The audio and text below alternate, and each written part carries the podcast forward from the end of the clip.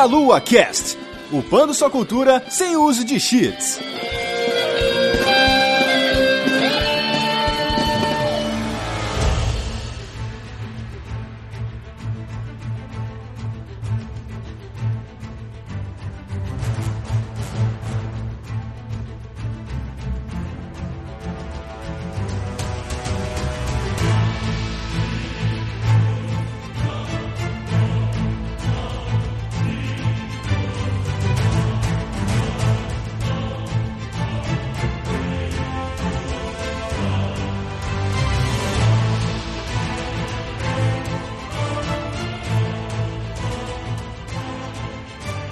Saudações, queridos ouvintes! Está começando mais um Melocast. Eu sou o Matheus dos Santos e tô aqui hoje com o meu amigo Pedrão. E aí, cara? E aí, beleza? e também com convidados especiais, os amigos lá do Combo Infinito. Tem aqui o Ariel. E aí, meus amigos? E também o Alepteco. Olá, meus queridos. Especial foi muita bondade sua. Foi. Um prazer aqui, obrigado pelo convite. Não, a gente que agradece aí, é um prazer estar tá fazendo esse crossover aí, né? Meia Lua Cross Combo Infinito, uh, referência. oh, muito bom. Dois nomes de jogos de luta, praticamente. É, rapaz. Mas hoje a gente não vai falar desse crossover, a gente vai falar sobre a série Tekken, cara, que saiu agora o sétimo jogo para os consoles, o Tekken 7 veio aí, fez um barulho legal, tá trazendo de volta essa série aí aos holofotes. Então vamos bater um papo bem legal sobre essa série, com esse pessoal que curte os jogos de luta aí que eu sei, o Pedrão, que eu sei que também, quando não tá jogando Hearthstone, tá jogando Tekken, né, Pedrão? anos e anos aí no, no Tekken, aí sofrendo. Mas antes de a gente começar esse bate-papo sobre Tekken, é Ariel e Aleteco, fala um pouco sobre o Combo Infinito, como é que é o que é o Combo Infinito e como a pessoa pode achar. Combo Infinito é um site, começou com o site, hoje a gente tem um Facebook muito bem movimentado e um YouTube também que tá cada vez melhor.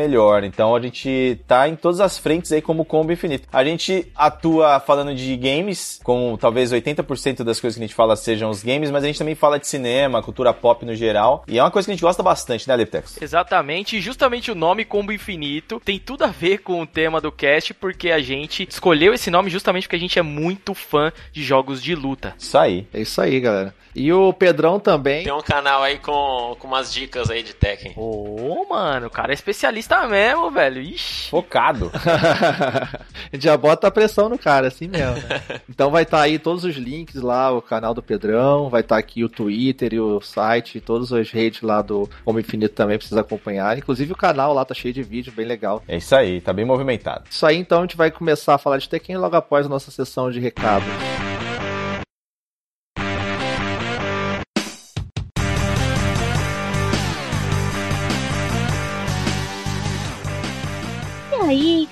Estamos aqui. Paramos a nosso momento pancadaria para o nosso recadinhos que temos para dar para vocês. E estou aqui com meu novamente com meu querido amigo Rodolfo Barbaman. Não tão barba assim. Pô, Rodolfo, cadê a barba? Tá, tá lavando, mas em breve eu seco ela e coloco. Colocou as barbas de molho? É. Estamos aqui para aquele momento de recadinhos, começando pelo recado mais legal que vocês podem ouvir nesse spot, que é a Brasil Game Show, que está se aproximando cada vez mais. Rodolfo, estamos aí quase faltando três meses pro evento, cara. Passa rápido, hein? Passa rápido, e amanhã, daqui a pouco, praticamente, nós estaremos lá. e estaremos lá de 11 a 15 de outubro na Expo Center Norte em São Paulo para dar aquele abraço delícia em vocês. Então, se vocês não comprarem o ingresso de vocês ainda, aproveitem, porque porque os ingressos ainda estão com desconto. Não deixe para a última hora, né, Rodolfo? É, quem deixar para a última hora vai pagar mais caro e depois vai ficar chorando. Ou nem vai, é... né? Vai ficar com aquela desculpinha, ah, tava muito caro, não deu para ir. Exatamente. Então você pode adquirir seu ingresso individual que está no sexto lote com desconto. Vocês também podem adquirir ingresso passaporte que inclui quatro dias do evento e se você quiser um pouco a mais, tem o ingresso prêmio que inclui o dia da imprensa, ou seja, serão cinco dias de evento para você curtir muito a BGS. Então, gente, compre os ingressos, galera. Vamos lá nos dar um abraço porque estaremos lá todos os dias para a delícia. Ai, para dar aquele abraço gostoso em vocês. Ah, que delícia, cara. Menos, além desse recado da BGS, se você quiser nos apoiar de outras formas, tem também o Padrim, que você pode nos ajudar a partir de um real por mês, né, Rodolfo? Mais barato que um pão de queijo, hein? Mais barato que um pão de queijo. E além do mais, você pode ajudar-nos no boleto bancário. Que pão de queijo você compra no boleto bancário? Nenhum. Então, gente, nos ajudem, galera, no Padrim a partir de um real por mês, no cartão de crédito nacional, internacional e no boleto bancário. E vocês ajudam a sustentar toda essa delícia. Vocês fazem parte da família Verdinha Meia Lua. E também, se você quiser adquirir produtos no Meia Lua, né, Rodolfo? Com a sua camisa verdinha, cheirosa, delícia, né, Rodolfo? O manto verde. O manto verde da delícia aqui tem crescido na BGS. Todo mundo só vê o verde passando assim. Comprem diretamente na Fábrica Nerd, galera. E vocês podem comprar a camiseta verde, que vocês já conhecem. Vocês podem comprar a camiseta do Old School Gamer com a arte do Mario Nakano. E outros produtos nerds, né, Rodolfo? Como, por exemplo, cases para controles, tem almofada, tem tudo que vocês gostam. Sim. Se você quiser exibir o seu produto, o seu shampoo, o seu creme, o seu o seu caderno, o seu livro, enfim, algum produto que você queira mostrar aqui no, no cast mais delícia da podosfera brasileira, você pode entrar em contato diretamente com a Juliana no e-mail jujubavi.gmail.com. E por enquanto é só, né, Rodolfo? Isso aí. Voltem pra pancadaria. Volta pra pancadaria que curte. Galera que curte jogos de luta com certeza vai gostar muito desse cast. Vamos falar de Tekken, né? Que é uma delícia aí. Nos vemos no final do cast, galera. Cuidado aí pra não ficar com o olho roxo.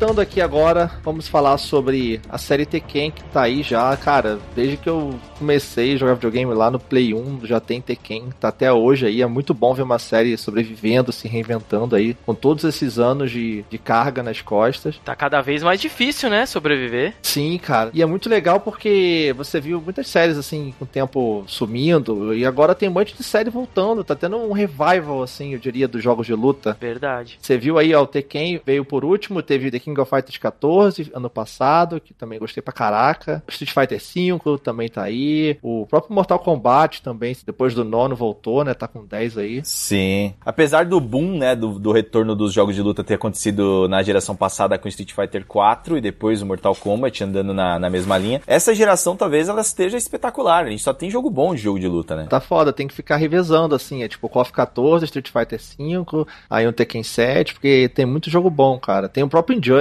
E, e vai ter mais, hein? Vai. Vai ter o Marvel vs Capcom e o da Arc System Works lá, do Dragon Ball Fighter Z. Sim, tá lindo, cara. Tá muito bom, cara. Antes de tudo, vamos falar um pouco sobre a Namco, que é a empresa responsável pela série. E a Namco ela é uma empresa japonesa, assim como várias outras, a SNK, a Capcom, né? Um berço de jogos de luta lá no Japão. Sim. A Namco também tá aí fazendo jogos de arcade há muito tempo, jogos famosos como Pac-Man, Galaga, Soul Edge, Clonoa, depois a própria série Tales of, tem um estúdio dela que faz a série de RPG, né, Tales of Fantasy, Tales of Zestiria, todos esses. E ela ficou bem famosa com a parceria com a Sony lá no Play 1, que eu acho que é onde a maioria da galera conheceu aqui no Brasil principalmente, e foi lá com Tekken, Ridge Racer, Ace Combat, Soul Edge. Cara, Ridge Racer era um jogaço. Puta que pariu, que saudade que eu tenho desse jogo. É. Gostava do Rage Racer. é, tinha um lado B lá que era o Rage Racer. Era a mesma coisa. Ah, esse eu não conheço. É tipo o Polystation do Ridge Racer, é isso? É, mas era da, da Namco também. Ah, é? Nossa, esse eu não sabia não, que massa. Os caras se, se copiando, né, mano? Até onde chega essas coisas? é, mano. É o genérico deles mesmos. É. é muita série boa. Inclusive esse Combat tá voltando aí também, se tudo der certo. É verdade. A Bandai Namco tem esse poder de conseguir manter a, as franquias dela durante muitos anos e se você for olhar, a alteração nos jogos, apesar dos gráficos, é até pequena, né? A gente pode até falar mais disso depois, talvez seja só minha opinião, não sei. É, não, tem aquela coisa de, meu Deus, gráficos pra explodir o videogame, a galera ficar perplexa com o gráfico. Não, eles fazem um jogo mais simples, mais focado no gameplay, né? Basicamente. É. Yeah. Mas se você pegar os combos dos Tekkens, até do, do, aquele que estourou mais de todos, que foi o 3, e tentar adaptar aí pro 7, você vai conseguir. E ficar apertando o X e bola também com o capoeirista lá, que você consegue também.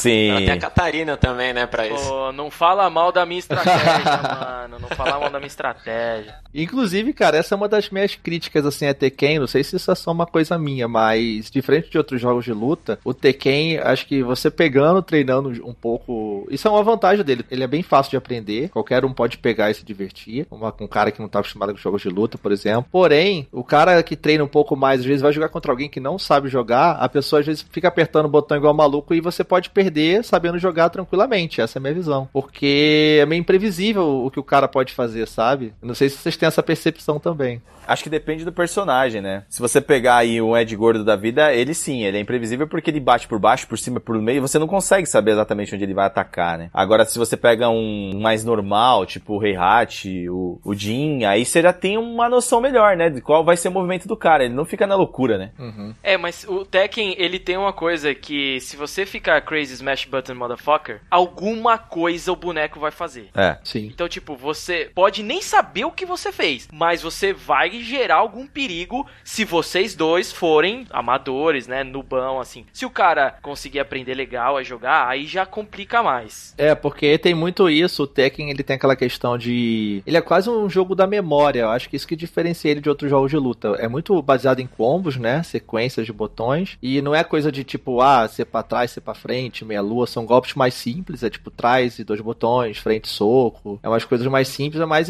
você decorar quais são os golpes, como se defender dos golpes, que tem essa coisa de em cima, em cima, embaixo, em cima, tem que saber como se defender, então é muito mais uma coisa que você tem que se dedicar a aprender e decorar realmente os golpes e dos outros personagens também para se defender, né? Então tem esse fato realmente. É, cada personagem tem poucos golpes, né? 100 golpes, é. cara. Porra, Command Lish. É. Meu Deus. Eles mesmos já colocam combos lá, né? Combos de 10 hits. Prim é, combo 1, 10 hits. Combo 2, 10 hits. Combo 3, 10 hits. Tipo, tem muita variedade, né? Uhum. Quem joga mais tempo também tem um esquema que é mais de distância, né? Por exemplo, você vai tentar ficar longe do adversário, ele pode ficar fazendo o que quiser. Aí ele rodopia lá e você dá um golpe só e faz o combo e ganha dele. É. Ele tem esses combos, é igual o Ariel falou, combo 10 hit 1, 10 hit 2, mas de qualquer forma ele tem esses combos pré-editados ali, que o jogo já montou, mas só que você pode misturar ele com outras coisas e fazer novos combos também, então ele não é tão scriptado. Esses 10 hits, hoje em dia, não é tão bom de usar. No 3 era excelente, né? Hoje em dia tem um novo comando que é o low parry, que aí quando o cara vai bater no chão, você derruba ele e dá um combo no cara. Então hoje em dia o 10 hit ninguém usa mais quase. É, tem o sample combo também agora, né? É, geralmente ele vai dar o combo aéreo, vai te levantar e vai tentar levar até a parede e vai tirar metade da sua vida. O cara não cai no chão, né? Fica quicando na É, porrada. É Fica maneiro. quicando, fazendo baixadinha. Inclusive o Tekken Ball fizeram isso no 3, né? Era pra treinar esse combo aéreo, mas não deu certo, ele jogou lá pra brincar. Sensacional, o Tekken Ball, muito bom. Falando sobre a série em si, foi criada pelo Harada, que é o diretor e produtor do jogo. Tá aí desde o início do jogo, acho que desde o primeiro ele já tá presente, né, na série. O 1 e o 2 teve o. Eu não sei falar direito, Seishi Ishii. Ele fez o Virtual Fighter. Namco deu aquela roubadinha no, nos caras da SEGA. Ah, normal, normal. É, sempre tem isso, cara. Inclusive eles estavam. Acho que na época eles estavam copiando diversos jogos, né? Tinha no arcade.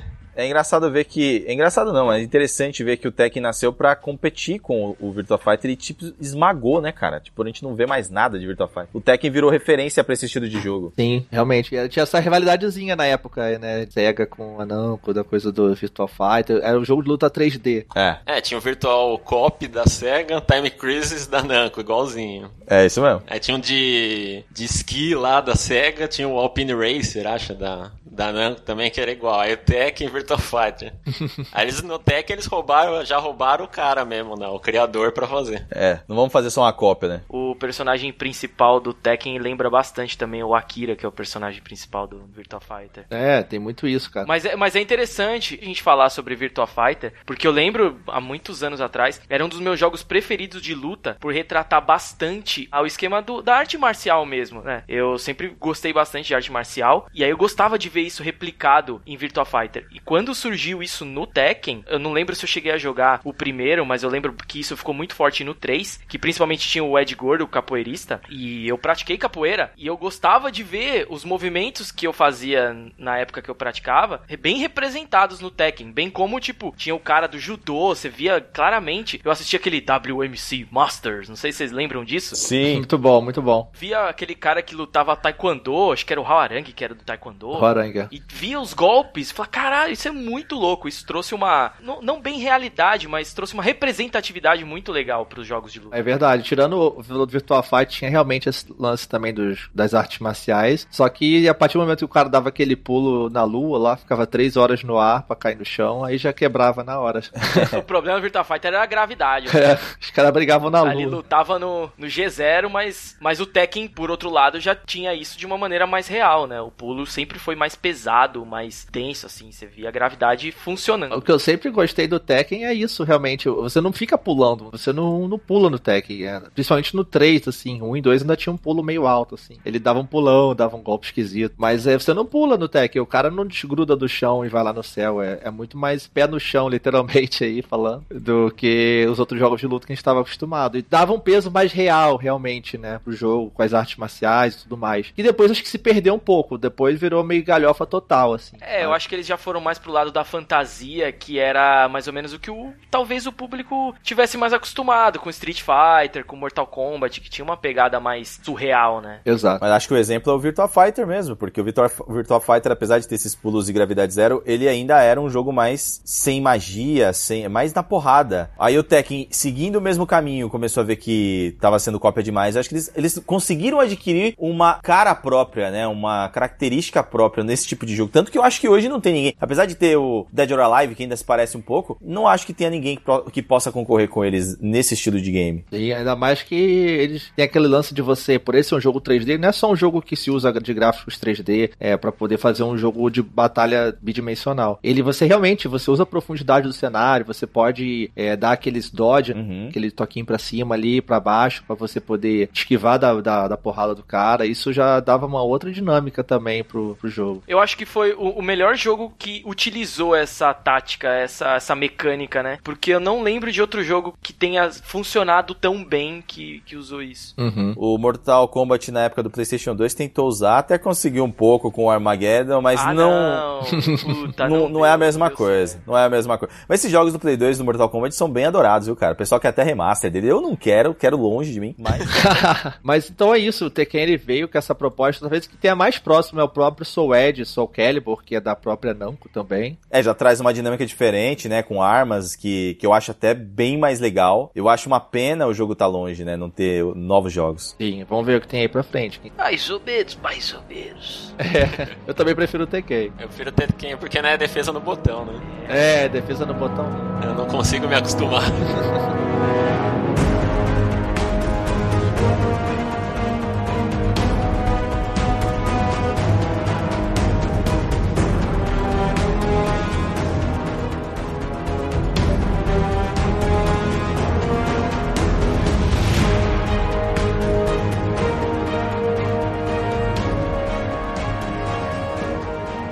Tekken em 1994 saiu para os arcades e logo depois para PlayStation 1, uma versão também adaptada dos arcades, e foi uma resposta ao próprio Virtua Fighter. E ele tinha uma mecânica um pouco mais simples, ele tinha dois botões de soco e dois botões de chutes. E eu pesquisando aqui pro cache, eu li esse negócio e minha cabeça explodiu. Hum. Que cada soco correspondia e cada chute a um soco e chute da, do braço, da perna do cara, tipo esquerda ou direita, de acordo com o botão. É isso mesmo. Caralho. Diferente de outros jogos que eles se baseiam no poder do ataque, né? Fraco, médio de forte, o Tekken é o lado, esquerda e direita. É até hoje isso, cara. Até hoje. Caraca, nunca reparei isso na minha vida, Puta, cara. nem eu, cara. eu tô falando, caralho. Se você prestar atenção no seu ataque, quadrado é o soco esquerdo e o triângulo é o soco direito. É bem louco. Isso eu uso até pra, às vezes eu não sei qual que é o golpe, você consegue olhar e falar, ah, esse deve ser alguma coisa com, com a perna esquerda. Aí você usa ali, o, já sabe mais ou menos como vai ser o comando. É. Pra explodir mais a cabeça, se eu usar, tipo, um golpe que é quadrado e triângulo junto, é porque ele tá usando os dois braços pra bater. Isso.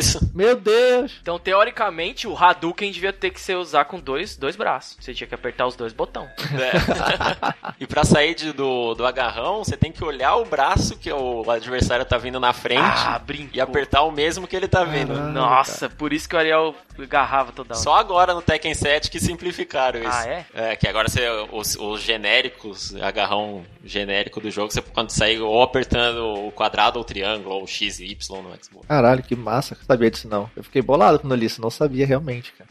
da hora. E pior que faz E- mau sentido, né? Faz, faz, é todo Mais, sentido. mais cara. ou menos, mais ou menos. Por que, mais ou menos? Porque assim, ó, vai, vamos, vamos pegar. Você é canhoto, beleza, então o seu braço esquerdo. Só que você tem que saber fazer o golpe com o braço direito também. Senão, se o, se o cara também for canhoto, você vai ter que trocar a base, certo? Provavelmente. E aí você teria que fazer o mesmo golpe com o outro braço, ele teria que fazer o mesmo golpe, e aí não faz. Os caras são lutadores profissionais, cara. Eles conseguem se virar. É, rapaz. Ele representa o braço do lutador, por exemplo. Se ele for canhoto ou destro, no- aí os golpes com, com o lado esquerdo vão ser mais fortes. Ah, então, eu sei, mas tipo, se você fizer com o direito, ele também funciona? Funciona? Mas você tem golpes que são feitos somente com o quadrado, que é o braço esquerdo. Tem golpes que são feitos somente com o triângulo. Isso. É isso que eu tô falando, devia funcionar pros dois. Ah, é que aí é jogo, né? Tem limitado, né? Número de comando. É lógico, é lógico. Não, aí me ignore, por O pessoal já tá achando os jogos de luta complexos, imagina fazendo isso daí. É verdade. Mas, como todo jogo de luta, a história dele se baseava com aquela coisa, né? Vamos fazer um torneio, botar todo mundo pra cair na porrada de vários lugares do mundo e ver no que dá. É. Qualquer jogo de luta, a premissa é um torneio, não importa. Qualquer um que você pegar aí, o negócio é um torneio. É, porrada, é isso aí. Então, Heihachi, ele é o grande líder da família Mishima. A gente vai ver bastante nessa série. Casos de família da família Heihachi. É. Família Mishima. Total, ainda mais no set. Nossa, é muito caso de família, cara. E realmente é filho perdido, não sei o que, é o avô que não sei o que lá, é o filho per- não sei da onde. É foda, é foda. Você não me ama, Cristina, não sei o que lá lá.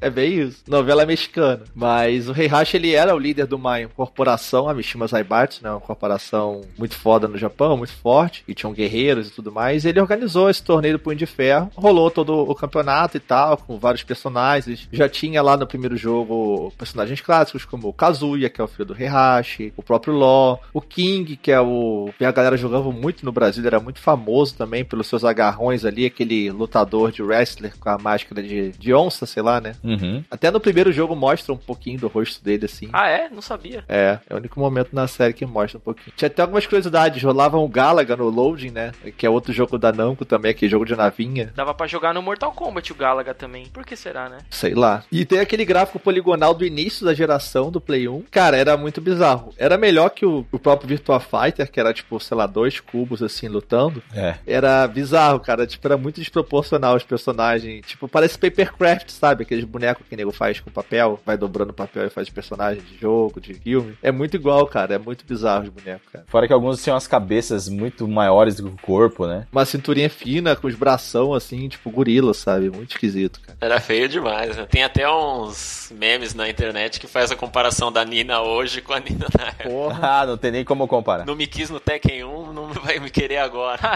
boa, boa. É, mas, mas na época, na época a gente achava do caralho. Sim, era absurdo. Tekken 1, vocês jogaram Tekken 1? Joguei. Não, não. Eu fui descobrir Tekken lá no 3, cara. Então eu nem quis passar pelos outros anteriores, porque quando eu via os gráficos, a comparação com o 3 era muito, muito grande. E eu, eu quis passar longe. Qual foi o primeiro jogo que vocês jogaram da série? Só pra saber. Eu, no caso, foi o Tekken 3 mesmo, por causa do PlayStation 1. Eu acho que eu tava querendo é, buscar um game é, estilo Virtua Fighter mesmo, porque na casa do Leo eu tinha jogado Virtua Fighter do Saturno ou do Mega Drive. Eu também tinha jogado no Mega Drive, não era muito bom, mas eu gostava do estilo, saía muito, né, do que era Street Fighter e tudo mais. E quando eu vi o Tekken 3, mano, e tem aquele. Era famosão porque tinha um personagem brasileiro e tal. Foi uma, foi uma sensação na época, né, cara? Foi uma experiência muito boa. Tinha flipper, né? Bastante arcade né? nos botecos. Galera jogando com o Ed por causa do brasileiro. Na minha região não tinha Tekken em arcade, mas é, eu fui ter o, to- toda a experiência dele total digital, nunca joguei em arcade, só joguei no, no PlayStation mesmo. Ah, tá. E você, Ali? Fala aí. Engraçado, porque eu não sei se eu joguei um e o 2, tá ligado? Eu não tenho essa memória. O que me marcou de verdade foi o 3, justamente por a primeira vez que eu consegui terminar o Tekken foi com o Ed Gordo. Eu tentava fazer o Yoshimitsu voar sempre, quase todas as vezes, mas eu não sabia jogar muito bem com ele. Então quando eu peguei o Ed, eu falei, puta que pariu, consigo fazer vários combos. E aí consegui terminar o jogo pela primeira vez. Eu jogava muito Virtua Fighter. Eu tinha o Mega Drive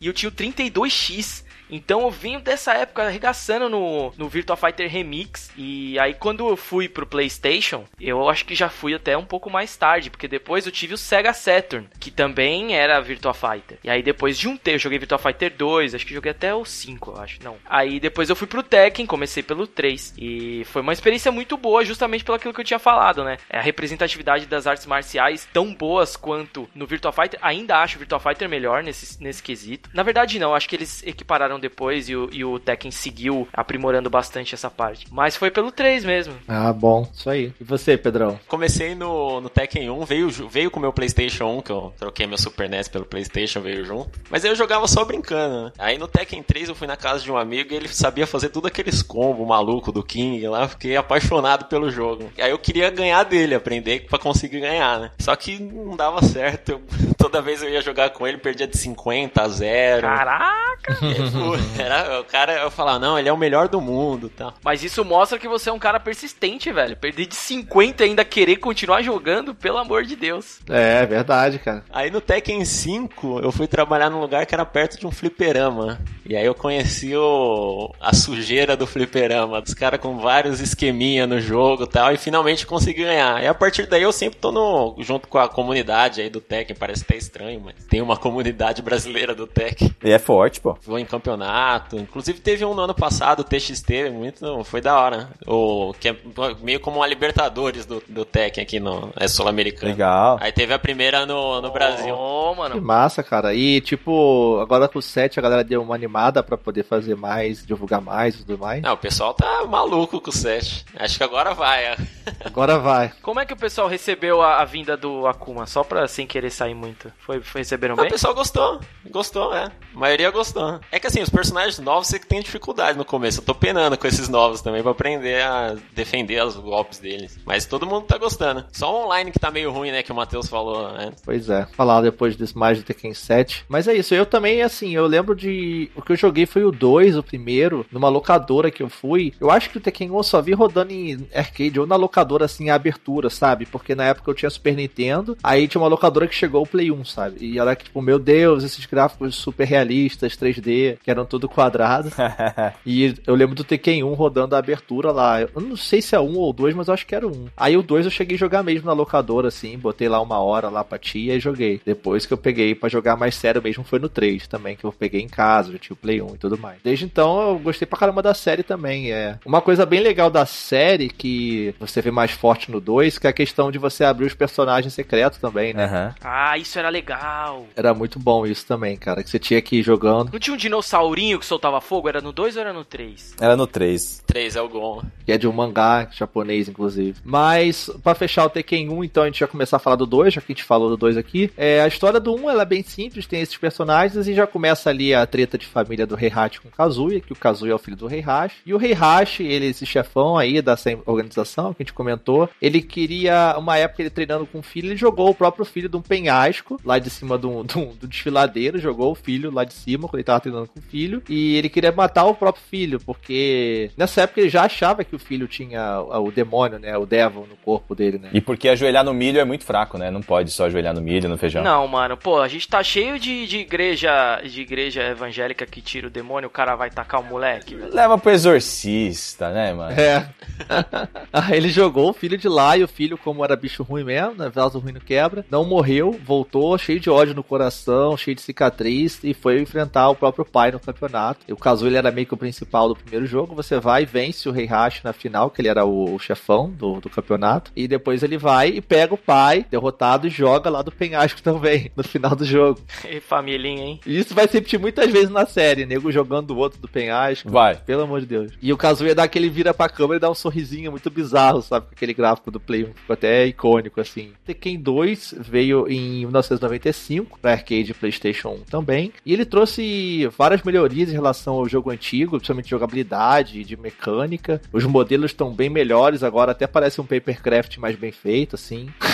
é, isso é um elogio, cara. É um elogio, cara. A gente fala brincando, mas na época a gente babava pra caramba com o jogo. Porra, ficava. Animal. Tá perfeito! Super real! Nossa, olha essa Nina. Era assim, cara. E veio isso, cara. E veio o jogo lá e com personagens novos, bastante personagem. Entrou aquela coisa que a gente falou dos personagens secretos que você, mesmo jogando single player, quando você não tava jogando com seus amigos, você jogava ali com cada personagem tinha uma história quando você jogava no modo arcade e você zerava com cada personagem e depois você abria ali o, o tipo o mestre dele, né? Que eram os subchefes da história e eram os personagens que você desbloqueavam. Então tinha muito personagem pra você jogar no final das contas. Quase dobrava, né? É, muita coisa. Tinha até um modo virtual, né, no 2. Qual modo virtual? Não? É, você liberava um modo que você ficava em primeira pessoa. Ah, não lembro disso não. Tinha, era meio um segredinho que você fazia. E aí você conseguia jogar em primeira pessoa, aí você ficava com aqueles boneco, sabe, em verde, o... Ah, sim, sim, o Wire, pode crer, pode crer. Ah, Transparente, sim. entendeu? Uhum, entendi. E ele tinha muitos modos de jogo novo, realmente, e tinham vários personagens, como o próprio Law, que é aquele cara lá que foi uma homenagem ao Bruce Lee. Tem até a roupa amarela lá do...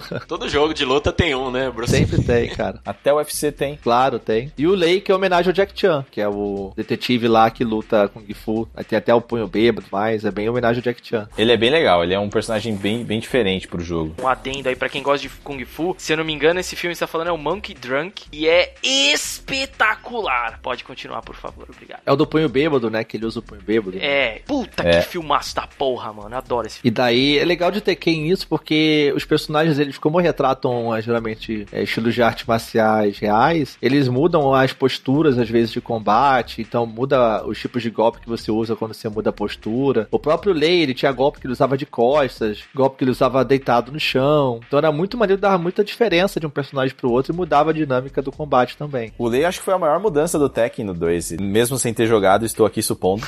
Porque como ele tinha esses golpes por baixo, a jogabilidade mudava demais, porque no 3 eu usava muito isso. No 3 eu joguei muito com o Lei. Aham. Uhum. E aquela lance da imprevisibilidade também, né? O cara ele parece que é. ia bater em cima, bater embaixo, o cara defendia errado e tal. É porque o, o grande lance do Tekken é você tentar enganar o cara na hora que ele vai defender, porque defender todo mundo consegue. O negócio é defender direito, né? Uhum. É bem legal. E entre as adições também tinha um dano variável de acordo com a distância. Ele batesse um pouco mais próximo, dava mais dano. Pegasse mais longe, dava um pouco menos de dano. Dava um fator mais complexo ao combate ali. Tinha os combos de 10 hits. Tinha já umas CGIs bem legais também, né? Que virou uma marca da série também. Os finais e a abertura do jogo sempre foram muito icônicos, assim, muito bem feitos, assim. Apesar de ser absurdos. No 2, é. ao contrário do 1, um, tinha final para todos os personagens, né? Não só os principais. E começou aquela parada de ter os final zoeiro, né? Aqueles final de comédia, tinha uma parada muito absurda acontecia, assim. Não é nada canônico, é só pra zoar mesmo, assim. Geralmente tinha um final que era do campeão, né? Aí aquele seria o, o, o final verdadeiro. Aí o resto é a zoeirinha. É bem isso. Inclusive o final do Kazuya é bem estranho, eu não entendo até hoje. Que ele é o Devil, né? Uhum. Só que no final do Tekken 2 ele luta com o Devil e pega o pai, o Heihachi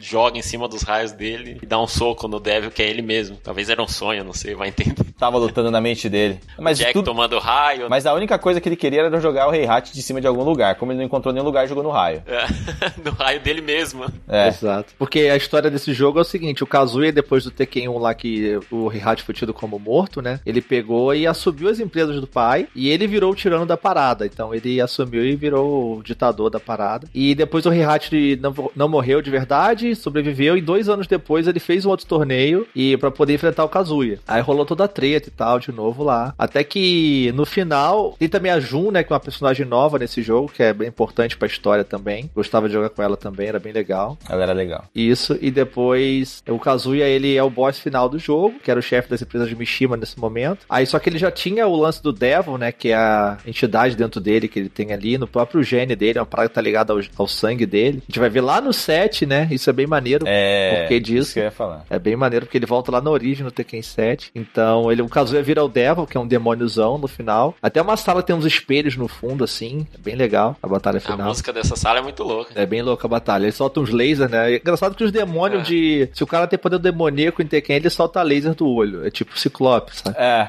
é isso mesmo.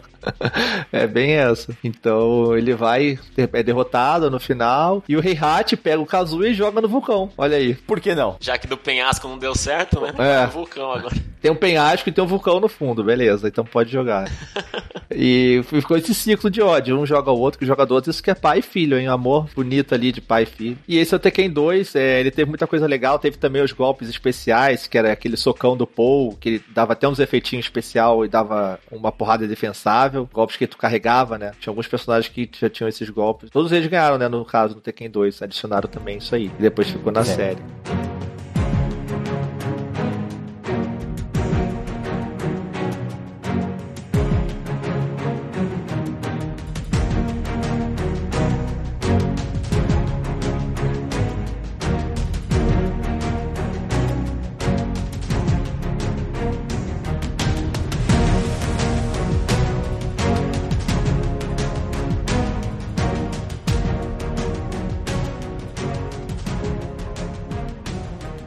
Tekken 3, acho que esse aqui todo mundo jogou, né? O principal, um dos principais jogos da série. Acho que esse foi onde a maioria das pessoas começou a jogar Tekken. Eu cara. também acho. Como fui eu que comecei a jogar pelo 3, eu acho que todo mundo também começou.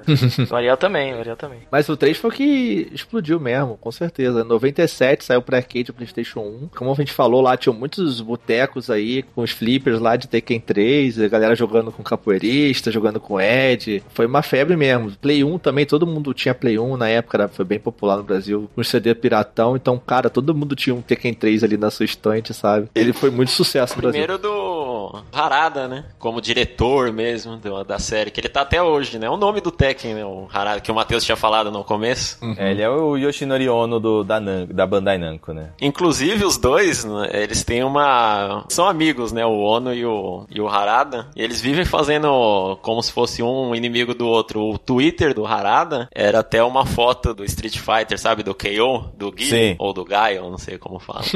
e aquela volte pra casa e seja um homem de família. E aí era a cara do Ono destruída. e campeão. Eles fizeram um também quando foi o Street vs Tekken. Aqueles, sabe, coisas de. Aquelas brincadeiras de televisão japonesa, fazendo uma competição. Ah, sim. Coisa maluca deles. Coisas que tem no Faustão hoje em dia. É. Isso. Aí era uma dele contra o Ono. Que massa. Brincando de comer coisa apimentada. Nossa, massa, isso deve ter cara. sido épico. Que E ele massa. veio no Brasil, né? O, o Harada em 2012. Não, tudo isso Será que faz tanto tempo assim? Acho que foi 14. não faz tanto tempo assim. Eu lembro que eu, tipo, tava assim, tirando foto do celular, aí ele olhou pra minha cara e fez um joia. Aí eu puf, tirei uma foto. Falou, legal, Harada posou pra mim. Só que ele teve há pouco É. tempo agora também, numa, num evento que a gente foi de Tekken 7. Ele tava lá também. Isso. É mó figuraça, né? Óculos escuro, cabelo O cara é arrepiado. marrento. Baixinho, né? É o Romário dos jogos de luta. O pessoal tá botando o Brasil no mapa mesmo nessa questão de jogos, porque na BGS de 2015, que veio o Street Fighter V, veio o Ono no Brasil O lançar oficialmente a Laura, e agora veio também o, o Harada no evento próprio da Bandai, eu não pude porque tava em Curitiba, mas foi bem legal pelo que soube, ele tava lá, deu entrevista. Foi bem legal. E anunciou o Ed também, né? Que é oficialmente, né? No, no jogo. Foi bem legal. Alguém lá de dentro deixou vazar, que não era pra ter vazado. Felizmente. Ele falou que a Catarina, personagem de Tekken 7, ele foi inspiração de uma pessoa que ele viu na BGS. Cara, eu queria muito saber quem foi essa pessoa. Né, cara? Será? Roubou o coração dele. Não deve ser verdade. Com É, tá no certeza. site da BGS falando. Não, foi uma declaração que ele deu mesmo. Ele, ele disse que, que viu uma pessoa, mas não quer dizer que não foi na BGS, né? Eu não tô dizendo que o que, que ele não falou, tô dizendo que o que ele falou pode ser tipo uma. Ah, tá pra fazer uma média, sabe? É, É, bem vamos capaz. ver, bem capaz Sei mesmo. lá, né? O nego vem e fica bolado com as brasileiras, eu acredito também. Deve ter ficado maluco aqui. e o Ronaldo eu conheci ele é, se- sem ser babaca, mas já sendo. Foi lá na, na E3, quando fui no 2016. Aí ele tava lá no corredor lá. Da Outro hora. nível, né? Mas também já era. Fui uma vez, já posso contar pros meus filhos e agora tô pagando conta até hoje. Foi na E3 que foi uma das melhores, né? Sim, Esse ano foi meio caído. É, Foi, foi. Voltando pro Tekken 3 aqui, fez muito sucesso no Brasil, todo mundo jogou Tekken 3. Tinha, foi quando veio o Ed Gordo, né, o capoeirista que a gente falou, que era muito bem representado, os movimentos de capoeira, como o próprio Leptef falou aí. E era considerado dos melhores jogos da série, né, porque melhorou muito o gameplay, a velocidade do jogo, os gráficos dele são muito bem feitos. Até hoje é bonito de você ver o Tekken 3 assim, tá vendo os vídeos dele. É. é legal. É um jogo além do tempo dele, e tem uma curiosidade também que o pessoal reclama muito hoje do, do tempo de lançamento do 7 em comparação com o arcade, que foi de dois anos, né? E na época também foi. O Tekken 3 no arcade foi em 96, enquanto que no PlayStation foi em 98. Esse tempo que eles levam para levar pro console, geralmente eles dão uma melhorada monstruosa no jogo. Ah, mas não dá mais para aceitar isso, cara. Hoje em dia ainda. Dá. Na época não tinha YouTube, aí a gente fica vendo o vídeo é, do, pois é. do pessoal jogando da É, tristeza. hoje em dia os caras têm que fazer o bagulho simultâneo, né? Porque antigamente acho que era mais difícil portar realmente, porque as, os arcades eram muito melhores do que os consoles, assim. Tanto que o próprio Tekken 1 Sim. e 2 tiveram um downgrade. Antigamente tinha muito arcade, era muita coisa, muito forte. Mas vocês estão levando como base o nosso mercado. No Japão os arcades continuam fortes, então é pra lá que eles fazem os arcades. É, é eles fazem por isso mesmo, pra ganhar dinheiro lá, eles ganham muito dinheiro com arcade lá Mas no o, Japão a base instalada de Playstation lá é muito alta também. Mas os caras não vão deixar de comprar. Talvez não, talvez não, não mas eu, eu, digo que não dá mais para aceitar isso. O cara vai gastar as fichinhas dele lá, ele vai continuar jogando lá, tanto que apareceram vários combos com a Akuma que os caras já iam vendo nos vídeos, tipo eu, para tentar fazer depois. E aí quando o jogo sai, mano, você já tá sabendo quase tudo. É, não tem novidade nenhuma quase. Pelo menos já vem uma versão completaça, né? É, vem. Modo história, com o nego jogando o outro de cima dos eu lugares. Mas jogo legal. merda com patch de atualizações. Deixa eu. pois é. E os Tekken 3 tinha muita coisa também, é, muitos modos de jogo, né, cara, na versão do PlayStation. Tinha aquele Tekken Force, que era tipo um beat'em up. Isso é sensacional. Como eu joguei esse negócio, cara. E como que. É, é não é possível que isso não exista hoje. Esse modo era muito bom, cara. É tipo o modo história da época. Tu pegava o frangão no chão, cara, para HP, igual Streets of Rage lá, sabe? É. é Streets of Rage da Bandai Namco, só que com gráficos bem legais. E tinha aquele narrador que era fodão do Tekken 3, sabe? Chicken. É. Provando que ainda consegue fazer muito cópias bom, Lembra? Muito bom, cara. até hoje ele tá, né? É muito legal, cara. Não sei se é o mesmo, mas tem, ficou até hoje, né? Cara, o modo voleibol aí que o Pedro comentou no início do cast também, muito foda. Cara, eu joguei demais com meus primos, cara. Você tinha um jogo de luta você podia fazer o que você quisesse com o jogo, cara. Você jogava beat'em up, jogava vôlei com o negócio, dando porrada na bola. Era muito maneiro, cara. Hoje em dia seria tudo DLC. Sim. Não, até que o Tekken 7 ele veio bastante conteúdo, cara. Mas na hora se comparar com o Street Fighter 5... Mas vai vir umas DLCs aí. Acho que vai vir o de boliche, estão falando. Aí, se tivesse o Ball Mod ou o Tekken Force, seria tudo DLC, cara. É verdade. Hoje em dia seria. E, inclusive, os personagens, que o Tekken 3 ele tinha também mais personagens do que o 2. E tinha esse negócio também de você zerar e abrir os personagens. E tinha muito personagem pra você fazer pra pegar os finais. Cada final um mais maneiro que o outro. CGs muito maneiras. Tinha o modo teatro que você podia ficar assistindo, né? Os CGs do jogo. Que reviveram agora, né? Uhum, muito mas bom. eu cara. gostava muito das CGs desse jogo, cara. Mas muito, cara. Eu muito, ficava ansioso foda, pra fazer finais com personagens diferentes para ver todas, sabe? Era, é, foi, um, foi um salto, né? Nessa época a Namco entrou ali naquele ritmo Square Enix e come... Square Soft, né? Na época, e começou a fazer muita cena CG legal. Um jogo de luta que tinha conteúdo, você se importava em jogar. Não era que você jogava a lutinha e você ficava. enjoava. Não, você queria fazer os finais, você queria desbloquear os personagens, né? Explorar os modos de jogo. Era muito legal isso, cara. É o antigo platinar. É, verdade. e tinha aqueles replays também, lembra? Quando o cara vencia, tinha lá o replay aparecendo. Ah, é. Muito maneiro. É verdade. Também. Mas isso tinha no Virtua Fighter também. Ah, mas ninguém lembra mais de Virtua Fighter. O cara ficava no chão, você podia ficar batendo nele mais uns minutos, uns segundos no chão lá, enquanto ele tava. se acabava a luta. No né? final da luta, né? É. Isso depois foi copiado até por Street Fighter, né? Nos outros jogos mais pra frente tinha muito disso daí. Era legal. Tipo, humilhar o cara. Sinto falta de não ter isso hoje no 5.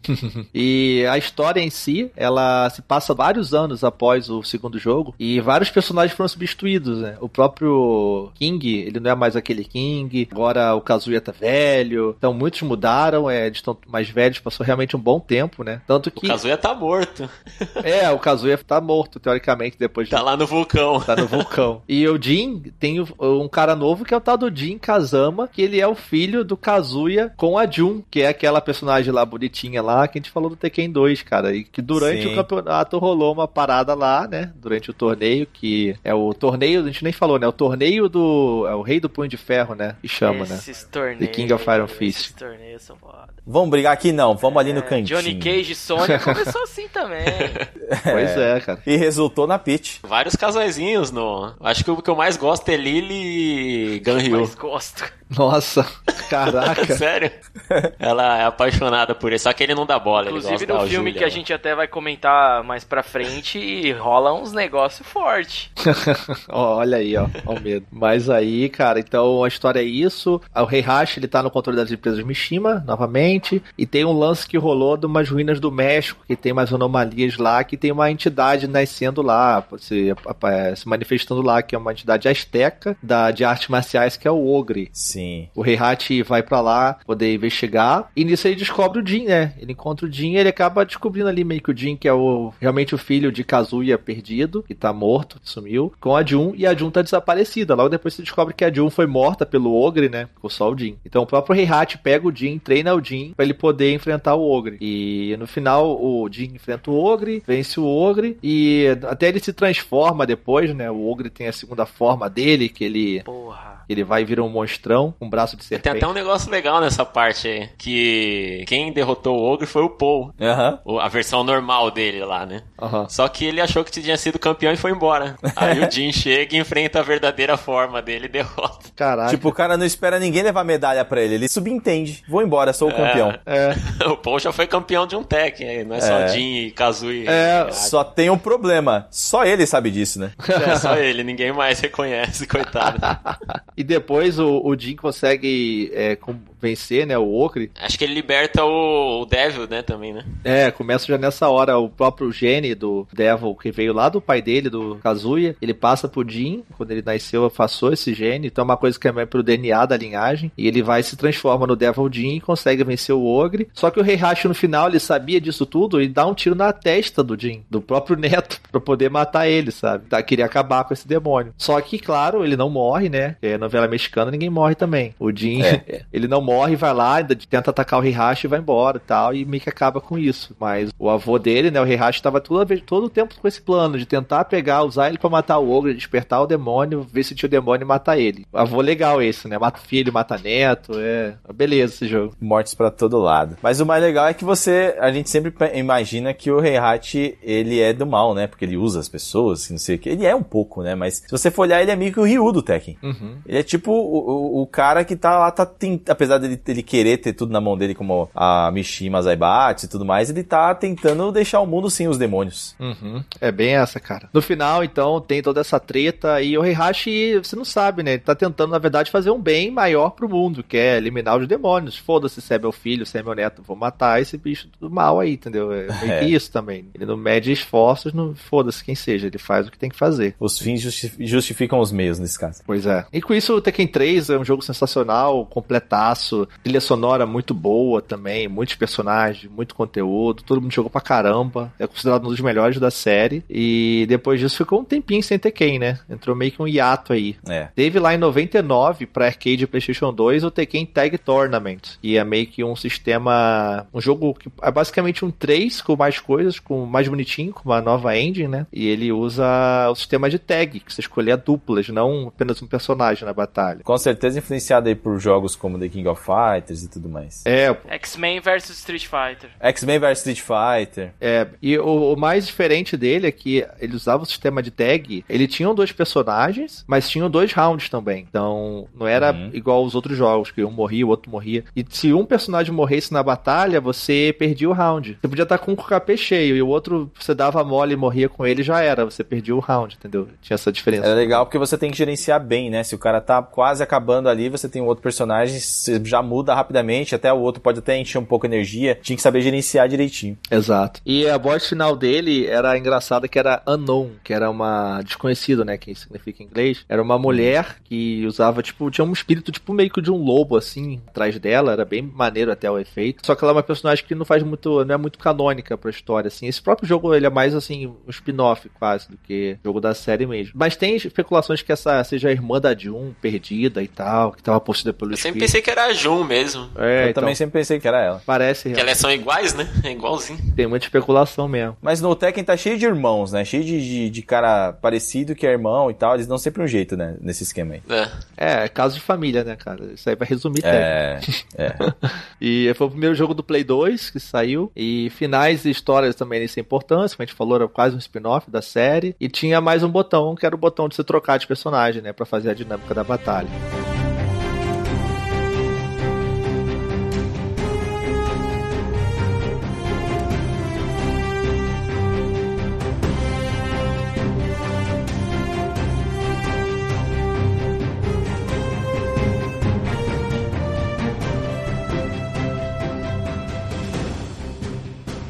2001 somente que saiu um novo jogo do Tekken para a geração nova do PlayStation 2 e também para os arcades, sempre marcando presença nos arcades, que foi Tekken 4 e veio com algumas controvérsias aí depois de algum tempo de espera. Polêmico esse. Por que que ele foi polêmico? Porque eu, eu gostava muito desse jogo, talvez porque eu tava muito na empolgação. Quando eu peguei o Play 2, a primeira coisa que eu pensei é, tem um novo Tekken. E eu fui direto, meu, para comprar ele. É, muita gente não gosta porque ele mudou muita coisa. E também tinha algumas coisas que eram quebradas no jogo. O Jin era muito, muito forte, além do normal dos outros personagens, tava desequilibrado. Mas ele foi o primeiro jogo com cenário fechado e tinha uns carros no meio do cenário. Pilastra. Parede, é, árvore. Que nunca mais repetiu, né? Só o cenário fechado. Agora coisas no meio do cenário nunca mais repetiu. O agarrão mudaram, né? Que você podia jogar, empurrar o cara pro lado, pro outro. Igual é do Steve Fox hoje em dia. Que era pra você direcionar. Pra você estar encurralado perto de um carro, você vira o cara e joga o adversário pras costas do carro. Pra você criar vantagem. Uhum. É, faz sentido, né? Eles tentarem fazer isso porque, poxa, é um jogo de nova geração. Agora você pode arremessar o cara contra o carro, contra a parede, bater nele, inclusive. É uma ideia interessante. Até o próprio Dead or Alive tinha trago, trazido isso também. De você tinha cenários com desníveis, você brigava em escada às vezes, tinha um muro também, né? E trouxe isso também. Só que a galera não curtiu muito, não, né? Porque o Tekken sempre teve aquele cenário infinito. Era um, um plano e você corria infinitamente, sem fim, naquele cenário, é, né? As paredes até que o pessoal gostou, mas o coisa no meio do cenário não, não deu muito certo, não, realmente. Até porque a câmera ela virava e ficava, às vezes, a pilastra na frente da luta e ela ficava pilastra é, transparente e ficava esquisito mesmo. É verdade, é verdade. Isso tinha mesmo. No Tekken 4, você ah, podia se movimentar disso. antes do round começar, né? Tinha essa diferença também, que nunca mais voltou. Pois é. A maior parte das vezes eu ficava bem na cara do, do adversário, já louco pra apertar o botão antes dele. Aí tomava uma porrada, sempre assim, né? aí você era jogado pra cima, tomava 10 hits de combo e aí eu aprendia. já era. e você falou ali que o Jin ele voltou desequilibrado e muita gente não curtiu porque ele mudou totalmente o personagem, né? Porque o Jin ele era meio que uma mistura da Jun, né, a mãe dele, com o Kazuya. Ele tinha um pouco de golpe dos dois ali. E acho que justamente porque nesse jogo o Kazuya voltou, né? O Kazuya que tava como morto lá voltou nesse jogo. E o Jin, acho que pra não ficar dois malucos parecidos, eles pegaram o Jin e botaram um modo novo dele. A justificativa é que ele ficou um tempo treinando para poder se vingar do avô dele, que depois que deu um tiro na testa dele, né, lá atrás. Família. Uma coisa leve. É, de boa. É. Por que não perdoou um tiro na testa? Né? então ele mudou bem o, o, jeito de jogar dele. Mas eu gosto, eu gosto desse do Jin novo, eu acho muito louco. Eu acho até melhor do que o Jin antigo. É legal mudar. É o que tá até hoje, não é? Sim, sim. O que aconteceu é que o Devil Jin passou a ter lá no Tekken 5 jogável, eu acho. Lembra se no 4 já tinha? Não, é no 5, tá certo. O Devil Jin, ele virou o Jin antigo, né? Ele é o Jin uhum. antigo, realmente. Então, tem para todo mundo, assim. E o Kazuya... Cara, qual é o lance do Kazuya? Eu vi que ele era um... fizeram meio que um clone do Kazuya com os genes do Devil e do Ogre. E, na verdade, esse Kazuya que você vê no 4 não é o Kazuya, aquele Kazuya morreu mesmo. Esse é um clone do Kazuya. O que eu entendi foi que é um... meio que um cyborg, né? Que até que ele volta com o olho vermelho, meio como se fosse o Exterminador do Futuro. Essa empresa, a G Corporation, pegou os, os genes do Kazuya, o DNA, e refez o corpo dele. Os caras refizeram até as memórias do cara, parabéns. É bem esquisito, né? Mas no Tekken vale tudo. Mas né? não tinha muita explicação, né? Lembro só que o, o, jogo dizia que ele havia sido revivido, mas não tinha. Uhum. É, que foi até por aquela corporação que depois acho que no Tekken também, no 7 também tem que é a G Corporation. Isso, isso, isso mesmo. Mas enfim, Kazuya tá aí cheio de ódio no coração, pra cima do pai dele. Normal, né? Bem normal. normal. não, mas se for ver, é uma loucura, né? Que eles fizeram no 3, né? Era mesmo, imagina um Street Fighter sem o Ryu. É, é, é bem isso. Aí voltaram atrás.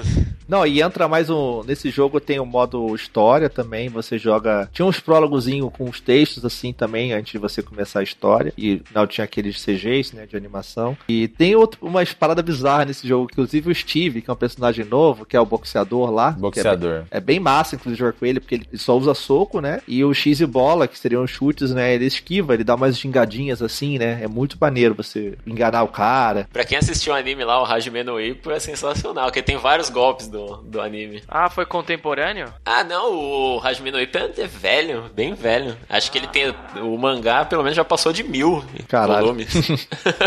e tem vários golpes do, do Steve que são do, do Hajime no Ippo. Que massa. Não, e o mais bizarro do Steve é que a Nina, ela é uma mercenária e tal, assassina, né? E ela foi contratada para matar o Steve. E ela depois, no final, descobre que o Steve era filho dela. E ela desistiu de matar ele e tudo mais. no Tekken 3, quando passou aquele período de tempo que a galera ficou velha, a Nina continuou lá toda bonitona e tal, gostosona do jeito que ela era. E ela ficou um tempo congelada no, no sono criogênico lá, entendeu? Foi desculpa dos caras pra manter ela que Olha essa ideia. E durante esse tempo que ela tava congelada, os caras fizeram um filho nela.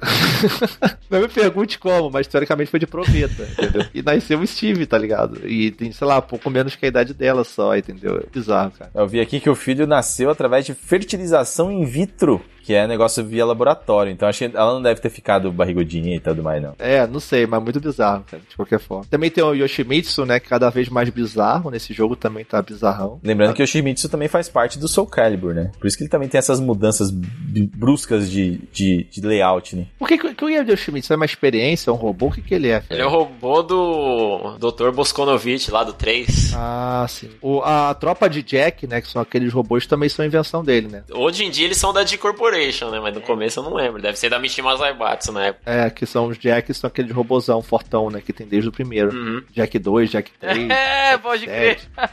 Tem uma forma bizarra do que você enfrenta do Rei Hat no final do modo lá, que ele vem te enfrentar com uma fralda tipo de sumô, cara. Que é muito vergonha ali. Nossa enfiada lá no rego. E tem lá o final do Jin, que ele veio para ser vingado do, do, Rei Hat. Ele acaba enfrentando o Kazuya, que é o pai dele também. Vence o Kazuya, depois ele enfrenta o Rei Hat no final também. E aí ele vira o Devil Jin. E quando ele ia matar o Rei Hat de vez de se vingar, ele tem uma lembrança da mãe dele, assim. É, aparece meio que. Não sei se é meio que o espírito, ele só se lembra da mãe. E desiste de matar o Rei Hat e vai embora, assim. Porque seria muito difícil inventar uma nova desculpa para poder trazer o Rei Hat de volta no sim. Mas eles mataram, teoricamente, o Rei Hat também. Os caras são malucos. Acho que no 8 a revelação é que existiam as esferas do dragão, mano. Não é possível. Aí Goku é personagem jogável também agora. É, com, o sucesso de Dragon Ball Fighter Z. E depois veio o Tekken 5 em 2004 para Play 2 e arcade sempre. Ele ouviu o feedback dos fãs com o Tekken 4, tanto que ele tentou melhorar os problemas, tanto que é um jogo muito mais bem aceito. O 5 acho que é o meu favorito da série. Acho que ele é o mais completão assim. É, o 3 ele é clássico e tal, mas acho que o 5 ele é mais completo, na minha opinião. Joguei bastante também. E ele veio para se recuperar do Tekken 4 e tal, trouxe vários modos de jogo, assim como os jogos antigos. Tinha ali os três primeiros Tekken de arcade na versão de Play 2, você poder jogar lá dentro também. Você, tipo, podia ir lá no modo jogar os Tekken clássicos lá dentro do jogo, bem maneiro. Tinha o modo de customização de personagens, você comprava roupas já, dava pra personalizar seu personagem também. Começou aí no 5 essa, essa coisa que tem agora no 7 também. Tinha um personagem pra caralho, mais de 30 personagens no jogo. Ele introduziu aquele sistema também, que eles copiavam o estilo de jogo do, do jogador mesmo e seria isso no, no, modo online. Porque você enfrentava personagens, assim, você pegava um Jin contra você, você jogando qualquer personagem seu, o jogo tá gravando o jeito que você joga. Ele vai jogar na internet uhum. um personagem daquele jeito que você joga, que vai ser diferente para todo mundo. Aí você enfrentava um Jin com nível 10, depois um, um Jin de nível, sei lá, 30, mas aí é, tem os nomes dentro do tech que são diferentes. E, e o cara geralmente ele tinha técnicas muito melhores, combos muito, muito melhores, então Nossa, é como cara. se fosse um modo arcade eterno. Aí quando esse jogo saiu pro PSP, ele tinha a mesma funcionalidade. Cara, eu joguei demais. Eu, eu cheguei a quebrar os controles do PSP por causa desse jogo. o Dark Resurrection. O Fliperama né? tinha isso também, Data Card. É, Data Card. Mais uma cópia do Virtua Fighter, né? Tinha um fliperama aqui perto da, aqui em São Paulo, que tinha para vender o Data Card, aí você compra um, um cartão de, de débito, cartão de crédito, você põe, é, você põe no fliperama, aí você registra, põe seu nome e seu personagem lá, pega um personagem. Você faz o login. Isso, Caraca. aí você pode customizar, aí Massa. outra pessoa que for jogar no, no, no fliperama que você joga, ela vai ver seu nome lá, vai ter o seu estilo de jogo, sua customização. Maneiro isso, tá até hoje. Tekken tá 7 tem isso também, aquele modo. Eu esqueci o nome, o nome do modo, mas tem perto do modo arcade, logo abaixo tem esse modo. Treasure, não sei o que lá, o Treasure Battle. Isso, exatamente, exatamente. Batalha por tesouro. É esse modo aí, ah. melhorado, talvez, porque agora tem os tesouros a lá Overwatch. Eu não lembro dessa parada, não, porque eu lembro que na época do Forza, de um dos Forza, tinha essa parada de você jogar contra um Ghost, que é tipo uma inteligência artificial que ia aprendendo com os jogadores, sabe? E ela criava o um jeito de jogar. É mais ou menos isso, só que eu acho que o Forza não consegue ainda ter a mesma experiência que o Tekken. O Forza nos Forza Horizons ele tem muito disso, você encontra os caras no mapa e tal. Você pega em frente os caras, é mais ou menos a mesma coisa, todos eles. Agora no Tekken era muita diferença, cara. O Forza nos força a jogar contra nós mesmos, né? Copiado pela Maia. É, tipo isso. Cara, que massa aí, não sabia não. Aí daqui a pouco a Saia vai aprender com a gente, vai virar um espírito de luta aí, vai ser reencarnado e vai destruir o mundo. Skynet, né? Eu era louco pra pegar um jogo em outro videogame pra ver se eu encontrava o meu personagem por aí, sabe? Mas eu só até hoje, só vontade. E cara, Tekken 5 tem uma história que eu já contei aqui, eu acho em meu cast antigo. Esses eventos de anime, assim, lá onde eu morava, lá no Rio, não tinha na, esses eventos muito grandes, campeonato e tal. Tinha evento de anime. Aí teve um campeonato de Tekken 5 lá que eu lembro que eu joguei e ganhei um Discman, cara, no campeonato. Ô, louco. Sim. eu jogava igual maluco a Asuka, batendo, a Asuka bate em cima, bate embaixo, é meio não para, sabe? E eu ficava assim, não dava tempo do cara respirar, e os caras sabia, se você tomasse a porrada, os caras mandavam aqueles combos que você não caía no chão e morria, sabe? O cara fez um cast sobre isso só pra poder falar dessa proeza. e nem é a primeira vez que eu falei, então. é- Acho justo, acho justo. Mas enfim, Tekken 5, muito personagem, jogo maneiro. Ele começa logo imediatamente onde acaba o Tekken 4, que é lá no templo onde rolou a treta toda do Kazuya e o Heihachi. E depois que o Jin ele fugiu de lá e não conseguiu matar o Heihachi, o Kazuya e o Heihachi estavam lá no chão todo fudido, porque eles tinham apanhado do Kazuya. E ele mandou os robôs da, da G Corporation, que é a, a corporação dele que ele fundou lá, né? Mandou os robôs Jax atacaram, que é uma abertura muito foda. Inclusive, a abertura do Tekken 5, cara. É animal. É animal, cara. É uma, tem uma musiquinha cantada, tipo meio rock, pop, rock assim, né? J-rock, sei lá. Cara, é muito maneiro, cara. É, é sensacional. É uma das melhores aberturas de jogos, assim, né? Até E é tipo uma guerra rolando, né, cara? É muito foda, muito bem feito. E no, no Tekken 7 agora dá pra jogar essa parte, entendeu? Modo história, da luta co- contra Sim, os Jacks. ele mostra o passado Exatamente. lá, né? Muito bom, porque tal. Muito louco Porque essa parte. chegam os Jacks pra atacar e destruir de uma vez o Kazuya e o Heihachi. Parece que ele se arrependeu na hora ali, né? Mas ele, ah, não vou sujar minhas mãos. Não vai ser eu que vou matar o Heihachi. Vou mandar os robôs matar. Foi meio que isso. Então, ele mandou os robôs lá matarem. E você joga no Tekken 7 essa parte que tá o Kazuya e o Heihachi lutando juntos, olha aí. É, pra poder... Obrigados. a força do destino, pra tentar matar os robôs. E mesmo assim, no final, o Kazuya foge e o Heihachi fica lá pra morrer, né? O que acontece? Explodido. Heihachi Mishima is dead. O Kazuya usa o poder do Devil, o robô, usou cheat, fu- fugiu de lá, e o Heihachi ficou pra morrer. Aí, espere só, com a explosão do templo, que era um templo da família Mishima lá, a explosão foi tão foda que libertou, dentro da montanha, sob o templo, Jin Pat, que era o pai do Heihachi. Ou seja, o avô de Kazuya e o bisavô do Jin. tipo, ele tava preso lá, ele tinha morrido de fome porque o Heihachi, ele deu um golpe na, no pai dele, que era o Jinpachi, que era o dono da, da Mishima Zaibashi, né, da, da corporação. O Heihachi deu um golpe no próprio pai, roubou a empresa dele e prendeu o pai embaixo do templo lá da família pra morrer de fome. Firmezão, firmezão, gente boa, maluco. Heihachi, cara, é o melhor, cara. Depois disso, o Jinpachi tinha morrido de fome lá e quando essa explosão rolou, despertou o Jinpachi como uma entidade tomada por ódio lá que queria se vingar do Heihachi do mundo. Por que não? Aí ele é o boss boladão do jogo lá. Com isso aí, é, o próprio sangue, né? Foi o sangue do Devil Jin que ca- quando da, da, da porrada lá, caiu e bateu lá no, no Jinpachi adormecido e esse sangue fez tudo isso. Ele nasceu como espírito de fúria, querendo só criar o caos pra todo lugar. Depois disso, rolou todo o campeonato, né? Mais um campeonato, como sempre, com o próprio Jinpachi, ele montou o torneio. Os caras têm uma fissura, né, mano? Eles acordam, vou montar um torneio. É, tem que dar porrada em alguém. Como dar porrada em alguém? Ah, vamos fazer um torneio, pô. A gente tem dinheiro mesmo, vamos gastar. Ele parece que ele queria ser morto também pra libertar a fúria dele. Então ele fez o torneio pra esperar algum oponente digno que o matasse. Meio que isso. E daí veio vários personagens novos, inclusive tem a Asuka, que eu acho muito foda. Gosto dela pra caramba, que ela tem os golpes da Jun lá, morreu lá atrás. Ela é uma sobrinha da Jun, inclusive, Asuka Kazama. E também tem o, o Raven. Lembra do Raven? Wesley Snipes. É o Blade, total. Mas é baseado nele mesmo. Tem nem que falar, né?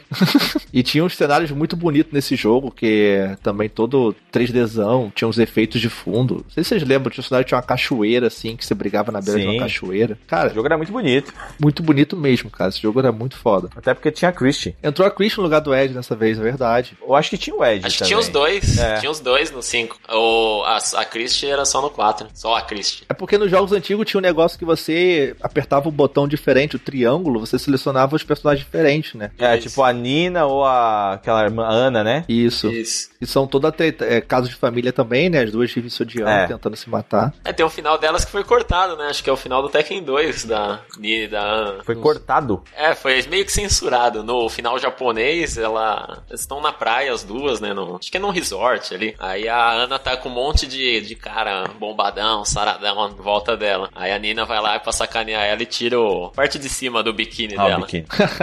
é, na versão americana não tem essa parte. Ela sai só com os caras. A Nina fica com inveja. Não sei porque cortaram, né? Porque no Tekken 1 tinha uma coisa pior, né? Ela tirando foto da Ana tomando banho pela. Nossa, tem o um final do, do, do 5 mesmo, que é o da Asuka, cara. Que acho que ela, ela encontra o Jin, né? Aí ela vai tentar falar com o Jin lá, e ela, o Jin tá como Devil Jin, né? No final da batalha, depois que ele venceu o, o Jin empate. Que no final o Devil Jin enfrenta o Jin empate, consegue vencer o Jin empate e acabar com o espírito, né? Aí ele tá no chão, assim, esgotado da batalha, a Asuka vai encostar nele e ele meio que sai uma, um poder meio da, da Asuka, como se fosse algo como que a Né? Porque quando você escolheu o Devil com botão com triângulo também, você pegava a Angel. Não sei se vocês lembram disso. No Tekken 2. Era tipo a mesma coisa que o Devil, só que era uma anja, né? Então dá pra entender que é a versão boa do dentro do Jin que veio da Jun, né? Meio que isso que dá pra você entender. E como a Asuka é a sobrinha da Jun, parece que sai um pouquinho o poder do meio de role dela ali e, tipo, ó, tira o Devil Jin, faz ele virar Jin normal. Só que quando ele acorda, ele acorda com. e cai assim, a Asuka ele canta com a, cara nos peitos dela, assim, sabe? Tipo, muito anime. Nelson Rodrigues total. Tenho certeza que o Nelson Rodrigues que roteirizou essa merda. Certeza, cara. Ai, Japão. Japão é engraçado. Aí no Tekken 5 rola tudo isso, né? No final, então a gente falou, o Jin vence o de empate, ele morre e meio que fica tudo, tudo bem. Tem outro personagem legal que é o Feng também, né? Que ele até é um chinês lá também, que é fodão também. Você lembra do Tiger? Que era aquele Ed que você escolhia que era um maluco com Black Sim, Power. Black Power. Tudo né? disso.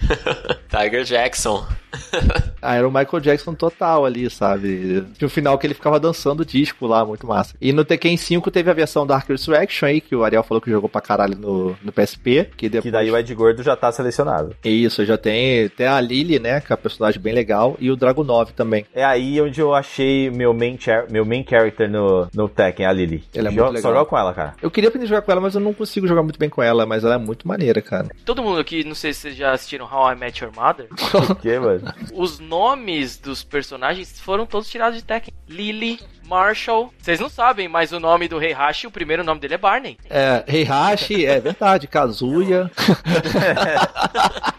E depois de um tempo veio 2007 Play 3, dessa vez no 360, no Xbox 360, marcando presença pela primeira vez na Microsoft e nos arcades como sempre, Tekken 6. E nessa época já era Bandai Namco, né? A Namco já tinha, se unido com a, Bandai, virado essa empresa gigante aí do Japão. Trouxe muita coisa nova e esse foi o jogo que eu menos joguei, eu acho, né? Tirando 1 e o 2, assim. 6 eu joguei muito pouco, cara, né? Ele trouxe muita novidade no jogo, né? Inclusive muito personagem, cara. Você vê a tela de seleção de personagem, é personagem pra caralho. Tem muita gente nova, né? Tem o Leo, né? É um personagem lá, um molequinho, né? Ele é bem legal até. É, brinca é uma brincadeira isso do Harada, que ele fez um personagem sem sexo. Então ele fica, cada jogo ele meio que fala que é um jeito. Por exemplo, ela tem roupa de mulher. Aí agora no Tekken 7 dá pra pôr barba na, na Léo. Caralho, eu achava que era é um cara. Pra você não saber se ela é homem ou mulher. No Tekken Tag ele falou que era mulher. Mas ele fica zoando com o pessoal. Exatamente pra isso, a Léo, pra você ficar em dúvida. Cara, tem um personagem legal pra caramba que é a Zafina.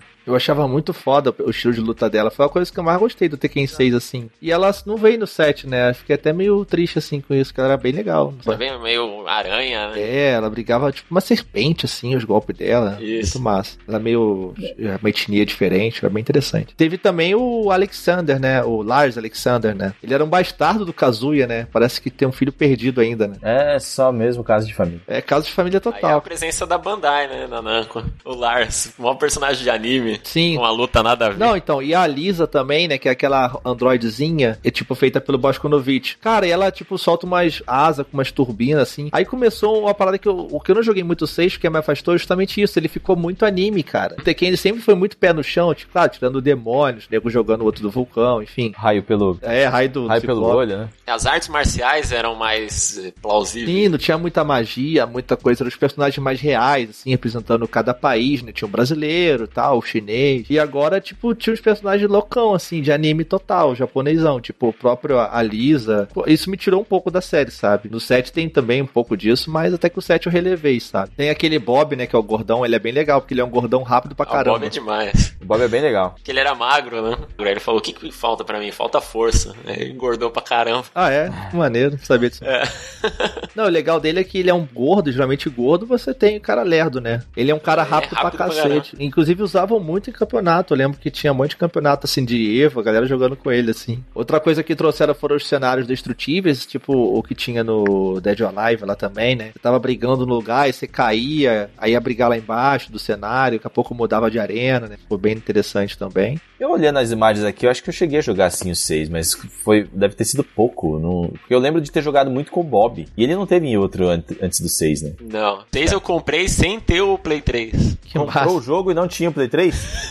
não, é pra jogar na casa do amigo meu. Eu paguei acho 200 reais, né? Caraca. Caralho. Seu brother que te detonava nas antigas? Eu deixei lá com ele, é. Aí eu treinava no PSP e jogava com ele no. Olha aí. É, era bom que os golpes eram mesmo. Esses caras estão levando o Tekken muito a sério. Mas é isso. E Tekken 6, a história dele também é bem bizarra, como sempre. Depois que o Jin derrota o empate lá no final do Tekken 5, ele vai e assume a Mishima Zaibatsu. É tipo assim, né? Qualquer um chega lá, eu sou o dono dessa porra agora, foda-se. É. Né? Vou dar de porrada lá no, no Zuckerberg e vou virar dono do Facebook, vou fazer isso. ele assumiu a Mishima Zaibatsu e declarou guerra ao mundo. O Jin, que era meio que o heróizinho da parada, pegou e vou, declarar guerra ao mundo. Começou a criar o caos na parada. O Kazuya pegou a D Corporation, que era a D Corporation era do Jin, não era? Não, sempre foi do relacionado ao Kazuya. Ah, tá. Então. A D Corporation sempre foi, foi a que ressuscitou ele, na verdade. Então ele pegou a D Corporation Kazuya e foi contra-atacar o Jin. E criou uma guerra aí das duas empresas, né? Da Mishima Zaibatsu contra a D Corporation. E no final você descobre que a intenção do Jin era trazer o Azazel, que era uma entidade maligna responsável pelo nascimento do, do Devil Genie, né? Que é o gene do demônio. E ele virou um monstrão capetão, que é um dos boss mais chatos de Tekken, que é um bicho gigante assim na tela, né? Um demôniozão lá, meio egípcio. Nossa, horrível. Era um bagulho que lembrava meio. Ele virava meio que mais mosca, meio praga do Egito, assim, né? Porque era um bagulho meio egípcio. Era bizarro mesmo. Mas era difícil pra caralho esse bicho, um monstrão lá. No final, acaba que o. O Jin consegue vencer ele, né? Aí ele. ele acho que a intenção dele era uma. matar dois pássaros com uma pedrada só, né? Ou dois coelhos. Que ele queria se livrar do gene demoníaco e também livrar a terra desse mal que ia ser o Azazel. Mas ele só conseguiu livrar a terra, o gene continua nele. E teve essa versão Bloodline Rebellion, né? Que foi tipo o Dark Resurrection com 5, que a gente falou aqui, que saiu PSP, que foi uma versão mais completona. Tinham 40 personagens jogáveis e roupas e modos de jogo e muita coisa nova. Em 2011, teve o Tekken Tag Tournament 2, dando sequência ali ao primeiro Tekken Tag, também naquele esquema de troca de personagem, né? Saiu pra PS3, Xbox 360 e arcade. Vocês chegaram a jogar esse? O Pedro deve ter jogado, né? Acho que eu zerei duas vezes 999 lá, de horas de jogo. Caralho. Nossa, que é o máximo. que uma vez aí quebrou o HD do meu Play 3, aí comecei tudo de novo. Como que você consegue perder nesse jogo? Tem os caras que jogam mais, né? Eu joguei no Play 3, mas aí eu não, não tive a oportunidade de jogar tanto quanto eu queria, porque eu não, não, não sobrava tempo já, já tava numa época meio complicada mesmo de ter tempo para jogar e Tekken você precisa se dedicar um pouco mais. Aí saiu na retrocompatibilidade do One. E aí para dar um esquenta antes do Tekken 7 eu comecei a jogar, tanto que acabei influenciando minha sobrinha, ela gosta muito de jogar videogame e ela não curtia muito jogo de luta, até que ela descobriu Mortal Kombat e não conseguia outro jogo de luta, só Mortal Kombat, Injustice, vai, os jogos na Netherrealm. Aí eu falei, meu, joga Tekken. Eu não sei o que é isso. Ó, tem esse jogo aqui, ó. Colo meu, ela começou a fazer combos de 10 hits, tudo. Né? Hoje domina o jogo. Não. Que massa, cara. O, o Tag 2 tinha esse problema, né? Que não um jogo complexo. Nossa. É. Que além de você tinha que aprender a jogar com dois personagens, aí saber fazer o combo específico daqueles dois personagens. Aí você tinha que ficar cuidando do. Porque é a mesma coisa do Tag 1, né? Se um morrer, é. O outro perde. Então é meio que quando você põe o outro cara pra troca de personagem, o outro fica esperando, a vida dele fica recuperando. Então você tinha que saber a hora certa de trocar, como trocar o personagem, milhões de golpes. Nossa. Esse é um jogo totalmente difícil para quem tá começando. Acho que por isso que ele não fez tanto sucesso. É, é. isso que eu ia falar. Era muito anti o cara que era novato. O Tag 2 ele foi mais um pra comunidade mesmo que vive o jogo, ia comprar qualquer coisa, né, do Tag. Mas mesmo o pessoal que, era, que é da comunidade reclamou muito, muita gente reclamava do Tag. É, quase uma outra série, né, o Tag, né, realmente.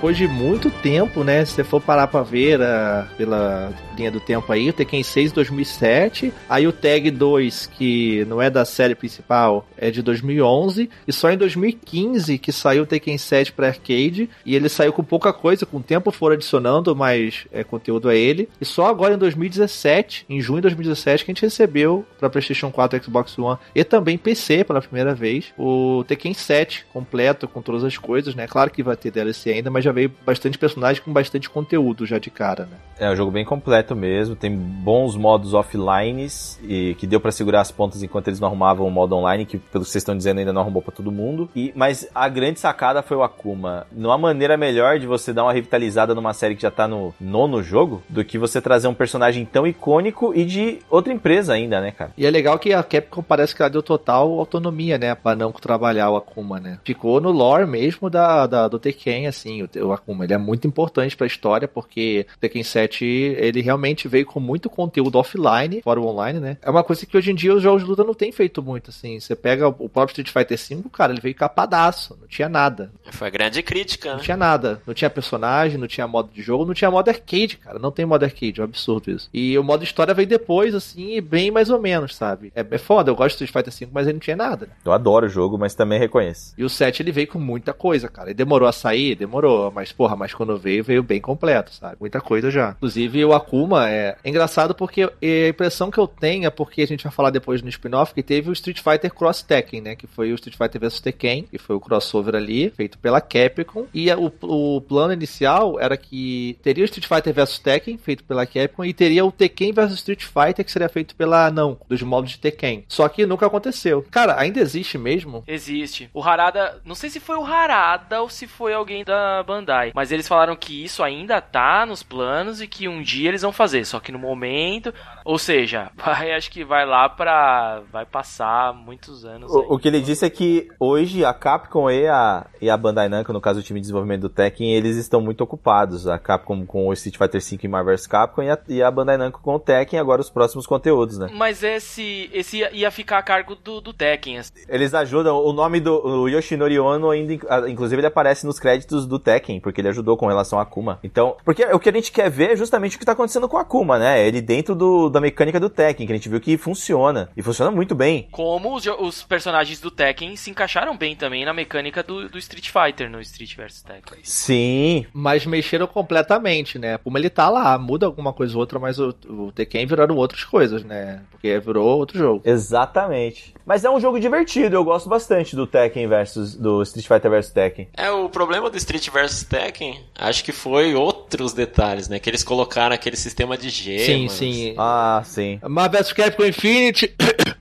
É, isso é caído. Olha aí. Mas, ó, sério, pra mim do Street vs Tekken, o melhor modo de jogo é aquele Scramble. Não sei se vocês chegaram a jogar. Que era dois contra dois. Eu joguei muito pouco Street vs 4. Era dois contra dois e não tinha lado, velho. Se você tá atrás e o cara tá batendo no cara da frente, você toma porrada. Nesse modo era bom ter um botão de defesa, porque ali a defesa é inútil, porque ah, é todo mundo tá dos dois lados, cara. É, é estratégia, Ariel. É estratégia, cara. É estratégia. O Ariel tomou 45 derrotas seguidas. Foi. O jogo era muito bagunçado, mas era muito divertido. Mesmo perdendo, era muito divertido. Eu fico triste com o Street vs Tekken, porque é um, é um jogo que tinha um baita potencial, né? Ainda era no, na mecânica do Street 4, mas aí por causa de detalhe. Nesse mesmo esquema aí, fazendo um paralelo. Ele era um pouquinho mais rápido. É verdade. E fazendo um paralelo, tipo, com o Capcom vs SNK, né? Foi a mesma coisa. Teve o Capcom vs SNK feito pela Capcom e o SNK vs Capcom feito pela SNK, que é horrível. Mas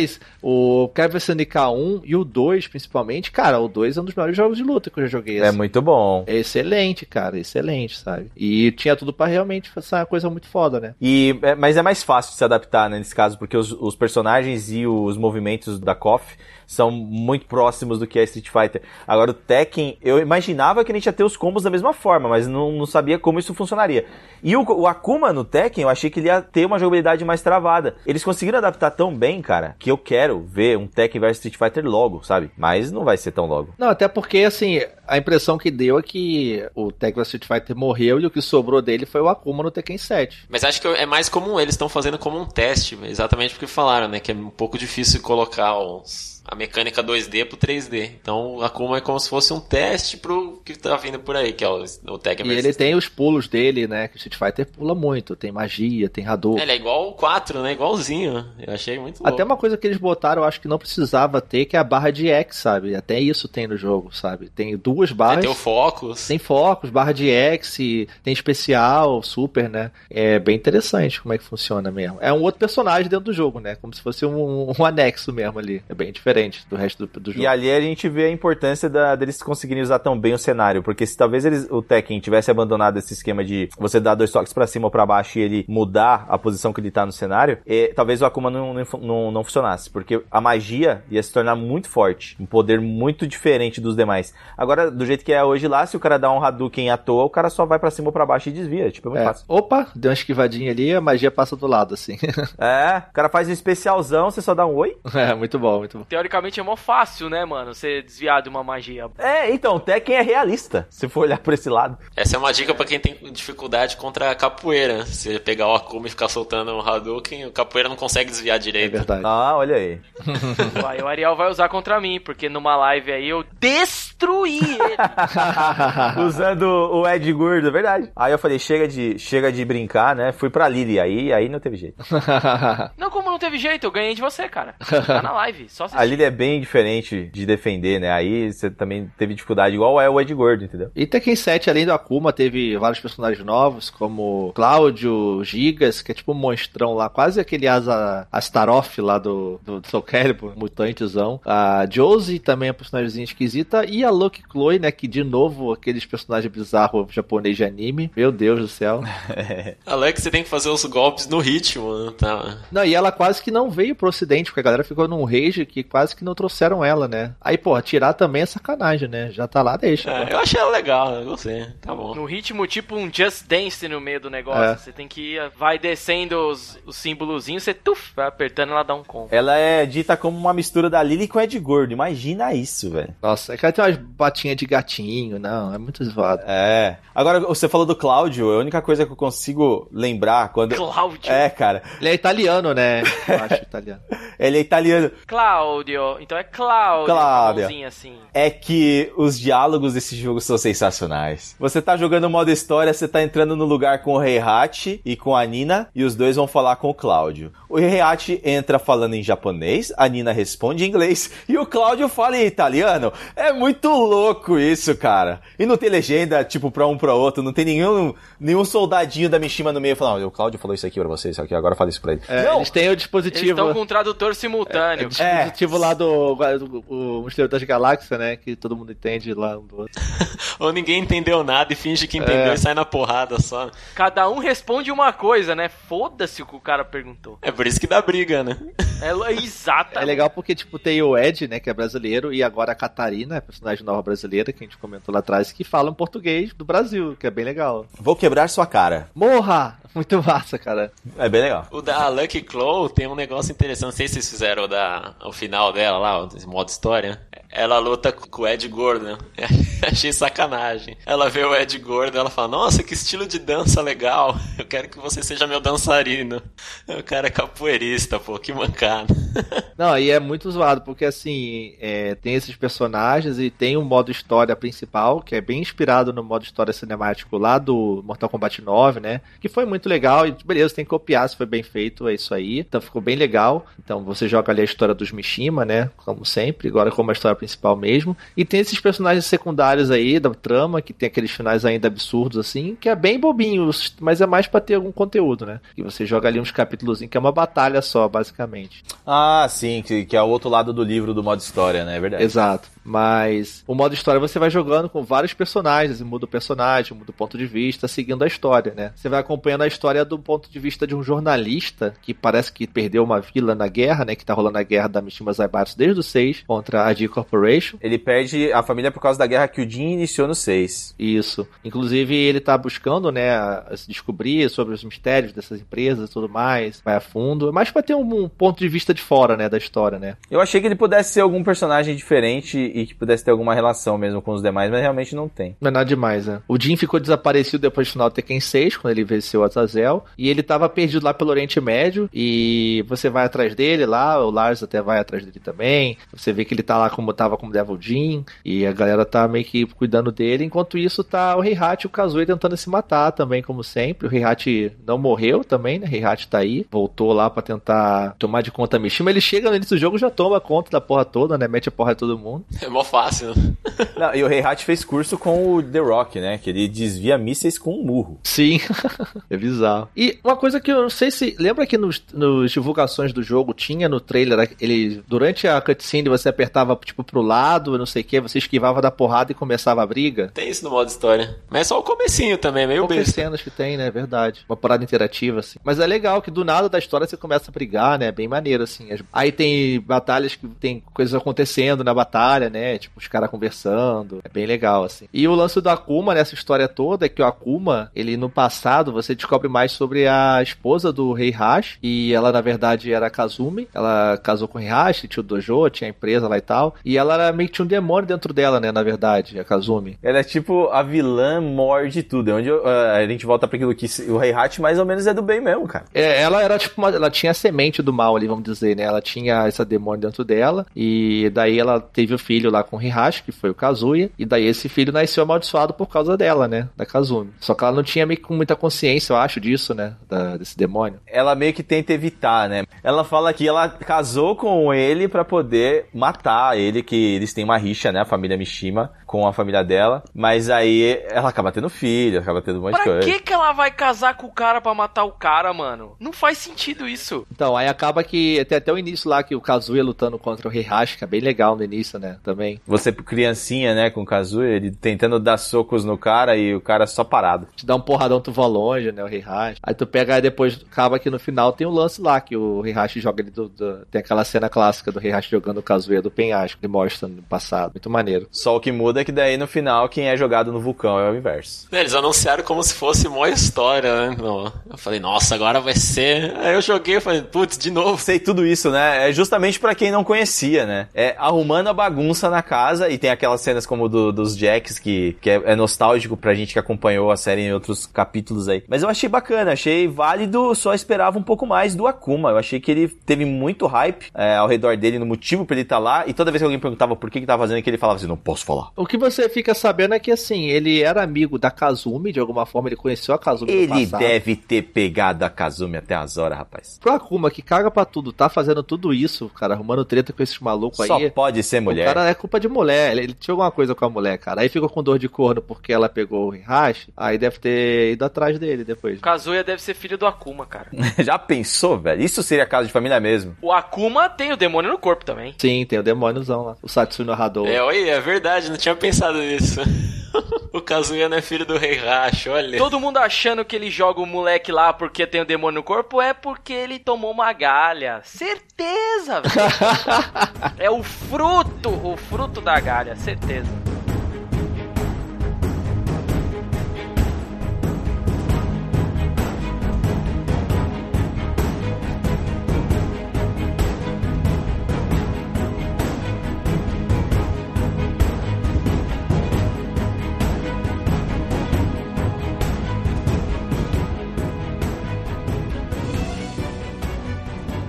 Final de tudo, o Akuma tinha prometido pra, pra Kazumi, porque a Kazumi ela tinha que matar o filho e o, o Heihachi, porque ela tinha que fazer essa parada aí pra poder, pelo bem do mundo, né? Acaba que no final você tem que lutar contra a própria mulher, né? Numa luta, que o Heihachi até fica vendo ela ficar falando, Heihachi-san, não sei o que, ficar falando. Ela quer pegar pelo coração, porque ele era apaixonadíssimo por ela, né? Isso. Isso. E ela tá na forma de capetão, né? É, mesmo assim ele, ele ainda chora lágrimas masculinas. É bem legal a batalha. E depois você vai e o Akuma prometeu prometeu para ela que, como ela não conseguiu matar eles dois, que ele iria matar o Kazuya e o Heihachi. Então ele tinha feito essa promessa pra ela, ela morreu. E por isso que o Akuma vai igual maluco. Em que momento esse pedido ocorreu, hein? É, na cama? É, rapaz.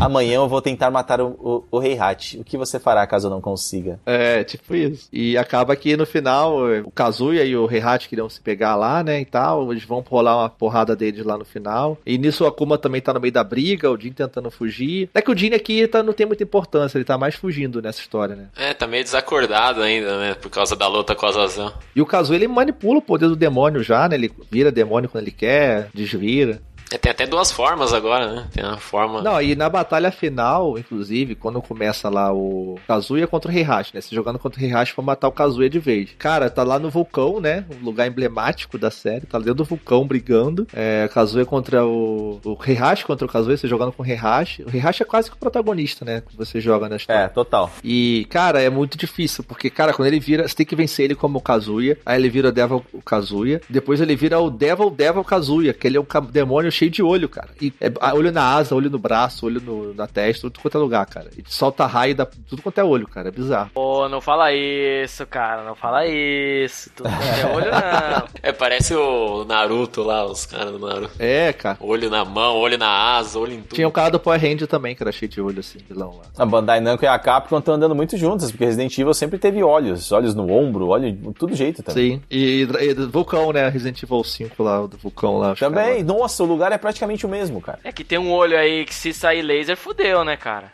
É, esse olho aí é perigoso.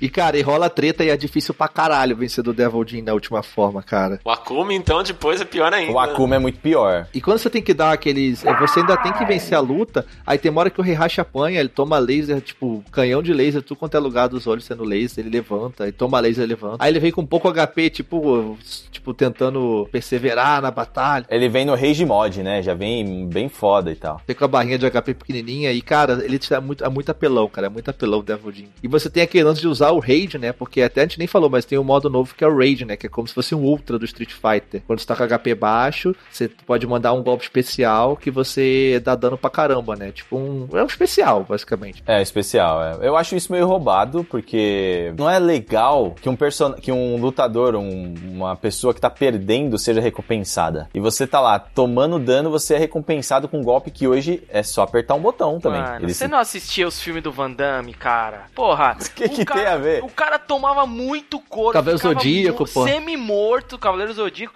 Aí, de repente, velho, ele buscava ali aquele, aquela força interior e aí ele vencia. É, é pode ser, sim. Mas entre esse, o Rage Art e o Rage Antigo, eu prefiro. o- Porque o antigo era muito pior, que era ele só aumentava o dano dos seus golpes só quando você tava morrendo. Esse aí, pelo menos, você tem que tentar encaixar o golpe. É um pouco melhor que o antigo. É, e se você errar o golpe, já era. Esse fato é pensando muito também no, no competitivo pelo comeback, né? Que é você dar a chance de fazer a parada ficar, ah, o cara não desistir, porra, esse aqui já apanhei muito, já era. O cara ter chance de revidar a luta, né? É, pra ficar mais bonita a luta, né? Inclusive o slow motion novo lá. Isso é legal, hein? Isso é legal pra caramba. Esse ficou muito louco. De mecânica, teve várias novas, né? Pra, inclusive pra quem tá começando a jogar, se for começar a jogar Tekken agora, melhor é o 7, porque eles simplificaram um monte de coisa que era difícil.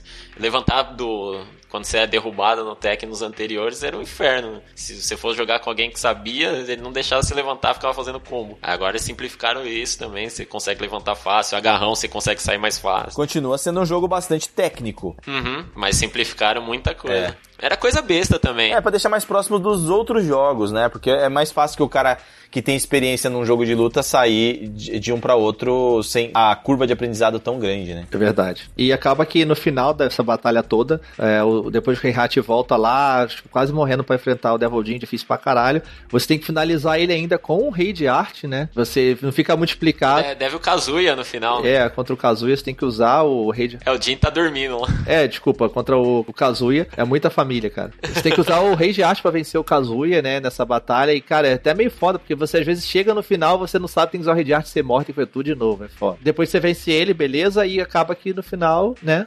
Você se mata pra vencer o cara. E, você, e ele te taca no, no vulcão, né? É. Pra tomar banho. E teoricamente o Heihachi morre de vez pro Kazuya. Ah, não, não, não. Não, não morreu de vez, a gente sabe. Ele vai levantar o Fire Heihachi do espírito do- da, da lava, do, do demônio do fogo, sei lá, né? É, não, o detalhe é que o React, pelo menos eu não me lembro dele ter nenhum tipo de demônio, né? Não tem, não tem. E ele é perseguido por ser demônio. Porra, só tem demônio perseguindo o cara. Mecha Heihachi no próximo. Inclusive, aí ele teoricamente morreu de vez dessa vez. O Kazuya pega e tá indo embora. E quando ele tá indo embora, tem um capítulo especial, que é o Akuma, né? Que chega, ele tava o tempo todo tentando matar o Heihachi e o Kazuya, que ele prometeu lá pra mulher do Heihachi. E o, Kazu, o Heihachi já morreu, eles se mataram, agora ele vai matar o Kazuya que tá fugido da batalha. E cara, você tem que lutar com o Kazuya na forma de demônio. Você, pô, beleza, tá na forma de demônio, mas não, cara. É muito difícil, cara. É muito difícil. Não, o Akuma cara. ali, ele tá muito overpower, cara. Muito, muito. É muito, muito, apelão, cara. Porque o Akuma tá naquela forma, tipo, de, de tipo, Akuma demônio, sabe? Tipo, boladão com a aura do capeta. E tá, tipo, cara, com os golpes absurdos, tá com o HP regenerando. Além disso, tá regenerando HP. Ele usa o Regen Demon, se ele te acertar, te mata na hora. Não tem desenrolo pra tua HP. Ele tem armadura, né? Você começa a fazer combo, ele não aceita, ele tá, continua batendo em você. É, ele dá o, o focus e ignora, né? É um punch out, né? É como se fosse um punch out essa luta. Você defende, aí dá um ataquezinho nele, aí espera ele atacar de novo, esquiva. É muito difícil, é muito difícil. Eu demorei pra caralho pra matar, xinguei pra caralho, cara. Eu fiz até um post no, no, no nosso site, a, a, maneira honrada e a desonrada de passar o, o, Akuma. Que a desonrada era colocar no fácil e com os golpes que tem lá no modo história que é segurando L1, que daí o cara faz tudo muito foda, né? L1X, que era o biquinho dele lá, que ele pulava e dava uma voadora. É muito difícil, cara. Isso. Essa voadora é importante contra o Akuma. Passa por cima do Hadouken. Cara, mas é muito difícil, cara. Eu sei que. E depois de tudo, eu venci uma vez e perdi, porque você tem que usar o, o, o Rei de Arte também, cara. Aí eu não usei, eu, caralho, matei. Aí ele foi me deu um golpe e morri. Caralho, cara. muita, muita maldade. Tive que matar de novo. Puta que pariu. Virou Dark Souls. Virou Dark Souls, cara. Virou Dark Souls. Bandai Namco tá ficando muito influenciada pelos jogos dela mesmo. E é isso, cara. Aí com isso acaba o modo história do Tekken 7 lá. É. Jogo bem legal, assim. Cara, eu curti pra caramba, assim o jogo, não sei vocês. Também, cara, gostei pra caramba. Amei o jogo. Só o online que podia melhorar é, um pouquinho. Vou até testar o online depois como é que vai estar. É, melhorou, mas não tá 100% ainda. Eu ia... Eu, eu não, não lancei a, a, análise antes do patch que melhorou o modo online, porque para mim melhorou mesmo. Se não se eu tivesse lançado antes desse patch, o jogo para mim ia ser nota 8. Com o patch ele virou nota 9. E eu gostei muito, cara, gostei pra caramba. Só não acho que ele seja o melhor do ano ainda. É, o que me deixou meio bolado assim foi a primeira vez que eu joguei o jogo no Play 4, eu de cara notei que o gráfico tava bem zoado, tava bem embaçado a imagem, tava muito esquisito. Aí eu pensei, cara, tem alguma coisa errada aqui. Eu não sou um cara de ser chato com essa parte técnica, sabe? Aí eu fui pesquisar e vi que o jogo, ele no Play 4 tá rodando 900p, não roda 1080p. Eles abriram mão do, do 1080p para fixar 60 fps. E só no PS4 Pro que ele roda a 1080p. Ou seja, já tá tendo diferençazinha agora do Pro pro normal e tal. Não sei no Shone como que tá. Vai ser assim para sempre. É, no X vai ser bom, né?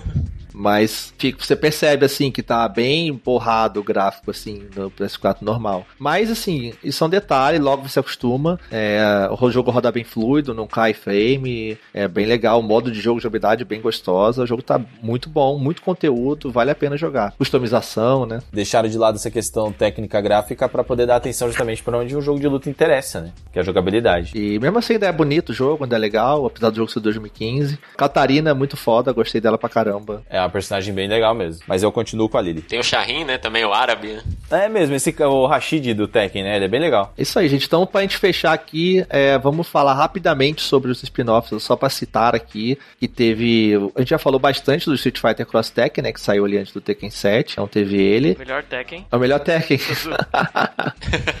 Poxa. Teve o Death by Degrees, que foi um jogo da Nina pra Play 2. Lembra desse jogo? Lembro, cara. Eu era doido pra jogar esse game por causa de uma cena em CG que tinha ela numa beira de piscina. Ei, adolescência, hein? Nessa época era 2005 o negócio, cara. Internet não tinha muito, hein? Você queria ver os gráficos ali, né? Aí o videogame já ajudava. mas é bem legal, cara, bem legal. É, não cheguei a jogar, mas eu lembro na época de ver assim também, era bem maneiro. Não joguei também. Mas o jogo não, não era bom, né? Ele foi bem mal, mal recebido. É, era meio esquisito a jogabilidade do, desse. Death by Degrees. Death by Degrees, nome difícil. Coloca um nome diferente também, coloca Tekken, The Nina Avenger, sei lá, qualquer outra coisa. Podia ser um jogo de espionagem, não de, de lutinha. É um Metal é. Gear, né?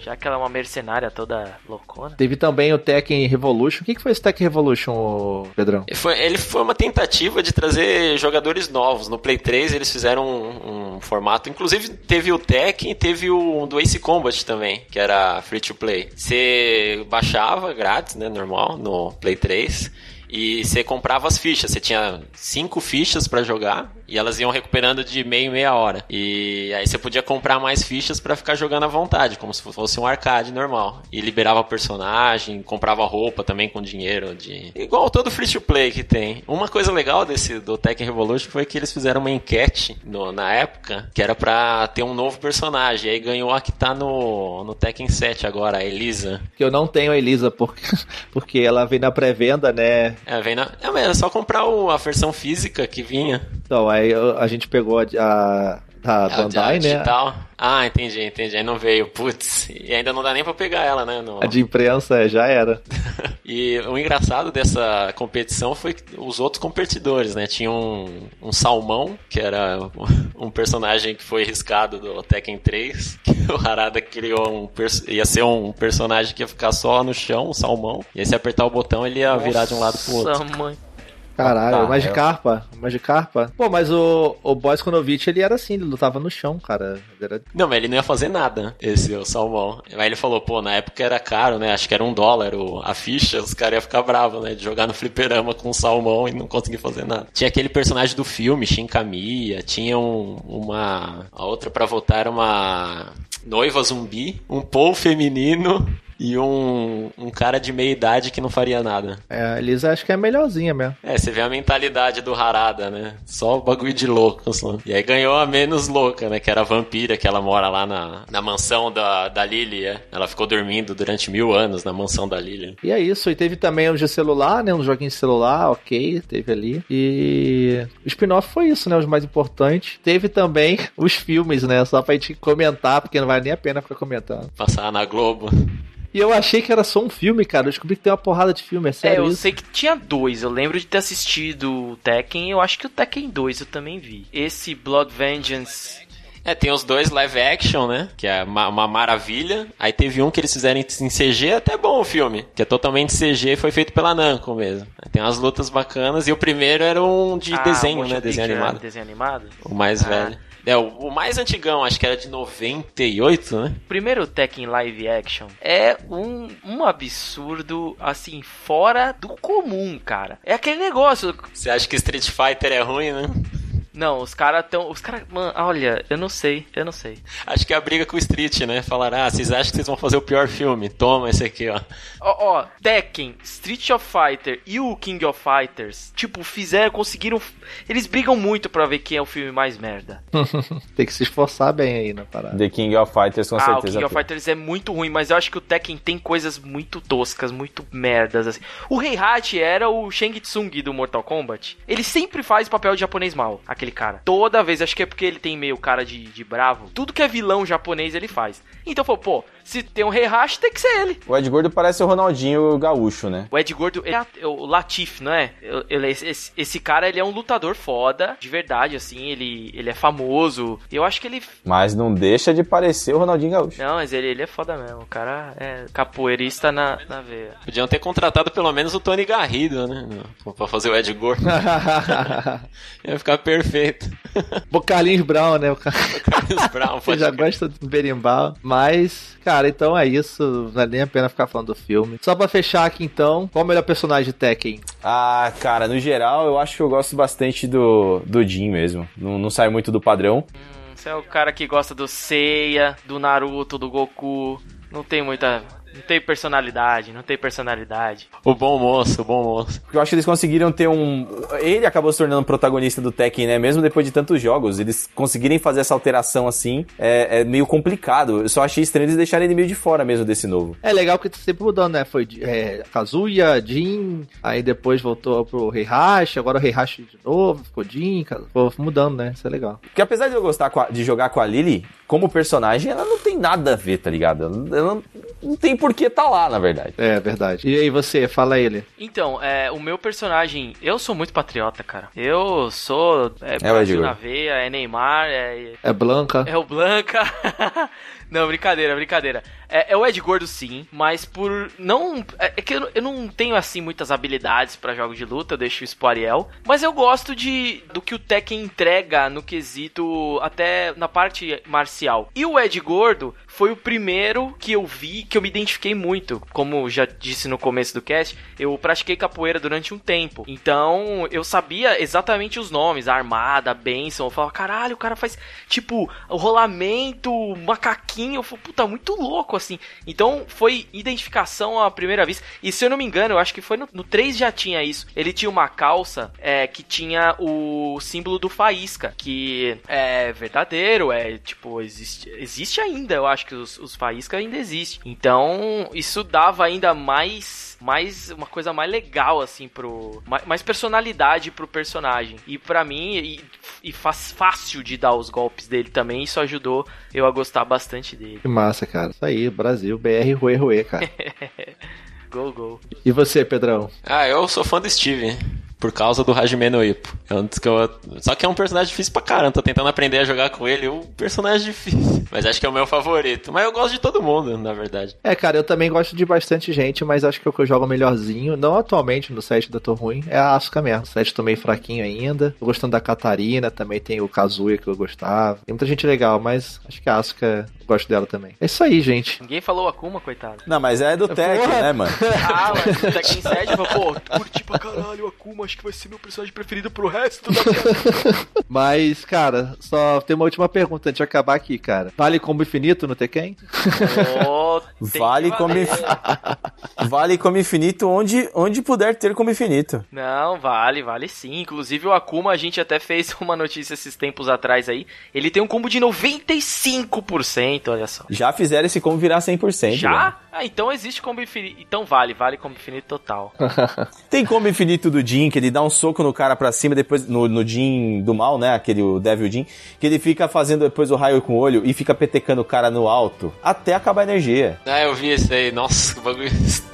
É zoado, é zoado, é zoado. Mas é combo infinito, né? Tá levando nossa marca pra frente, então deixa. Tá certo.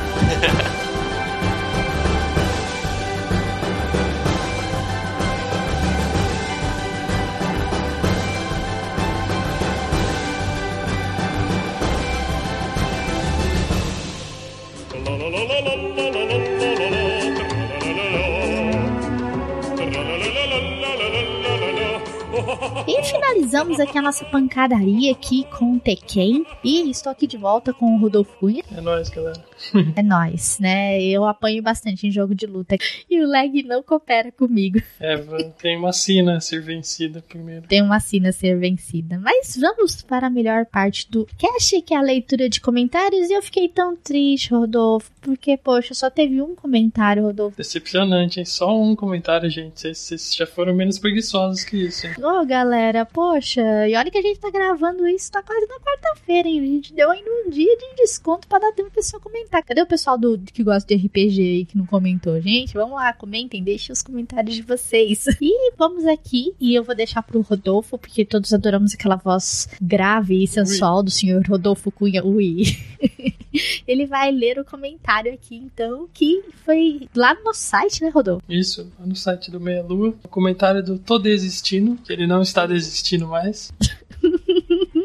Ele diz aqui: Oi, eu de novo, do cast. Nunca joguei RPG nessa definição. Eu cheguei a usar um livro de RPG, mas não foi uma experiência tão boa assim. Pelo que eu ouvi e entendi, o serviço militar deve ser um bom RPG de mesa. Deve ser, cara. Deve ser, né? Deve ser. Dados igual, sólidos platônicos regulares. Interprete você mesmo. Procure conhecer a mesa antes. Precisa levar currículo atualizado para participar.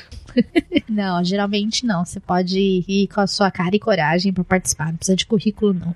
É, geralmente. Às vezes, né? Nunca se sabe, né, Van? Exato. Ele continua. Dos comentários. Tamo junto, Van. Van, só consigo ver que virou um spam quando estou próximo do próximo cast. Aí eu fico sem saber porque eu não abro discos o tempo todo. Essa semana tá um pouco difícil, mas não tanto quanto nas outras. Tá divertido ter minha sobrinha bagunçando a casa e rasgando, barra quebrando coisas por aqui. Crianças são terríveis, cara. Elas adoram quebrar coisas. Né? Além disso, estou interessado numa arte japonesa diferente, karaokê, não amigurumi. E ele continua: amigurumi é fazer bonecos de personagens, mas em crochê, como no Papercraft, mas sem a parte de procurar os modelos 3D, baixar, imprimir, cortar e colar, direto no crochê, com algumas costuras e enchimento. Aí quando chegou em casa, minha sobrinha já voltou pra dela, mas tudo bem, tava precisando de descanso. Cheguei com TPM mais cólica e náusea. Parece brincadeira, mas é sério. Alguém me explica como desliga isso, por favor? Como assim chegou com TPM cólica? Cara, TPM quem fica sou eu, cara. É, então tá, tá meio estranho isso. Mas eu acho que eu acho que eu entendi, cara. Eu acho que ele deve estar falando, sei lá, da menina, sei lá, que entrou num estado de. num estado rage e quebrando tudo, sei lá, cara.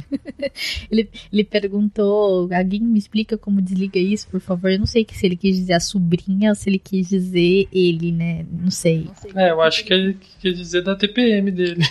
É, cara, desligar a TPM é um pouco complicado, porque é uma coisa que você não tem controle. only. Ele colou algumas fotos aqui do, do amigurumi, bem bacana mesmo. Eu achei bem bonito, cara, só que tá, pra fazer crochê tem, leva um tempinho, né, pra você fazer crochê. Realmente, cara, se eu tivesse tempo, cara, é uma coisa que eu faria, com certeza. Porque ele é, eu acho muito legal essa arte, assim. Ah, tem uns bonequinhos bem da hora que dá pra fazer aqui. Tem, olha o Ezio ali, ó. Caio Pira. Caio Pira. Gente, muito obrigada pelos comentários. Obrigada aí ao Marinaldo, né? Que é o Tô Desistindo, que deixou o comentário. Encerramos os comentários de hoje, gente. Muito pequenininho, gente. Deixem seus comentários. A gente gosta muito de participar com vocês, né, Rodolfo? Comentem, comentem, comentem. Seus preguiçosos. Deixem esse comentário, façam aquelas listas, porque eu adoro ver aquele montão de comentário. e vamos para os recados finais. Então, não nos deixe de seguir nas nossas redes sociais. Então, vocês podem nos seguir no Facebook, lá na nossa página oficial, na fanpage. Siga-nos no Instagram, siga-nos no Twitter. Todo dia tem postagem no Twitter lá. Não se esqueça de se inscrever no nosso canal de vídeos. Tem vídeo todo dia lá que o nosso querido youtuber Caio, youtuber Verta, tem colocado vídeo todos os dias lá para vocês. Tem enrolado muita gameplay. Não se esqueçam de entrar nos nossos grupos, né? Porque vocês ficam sabendo também de quando tem lives. Por falar disso, se inscrevam no canal de lives também. Nos acompanhem nessa delícia, nessa onda verde que tem crescido infinitamente sem parar. Um beijo pra vocês. Até o próximo cast, gente. Fiquem na delícia. Isso aí, galera. Falou. Falou!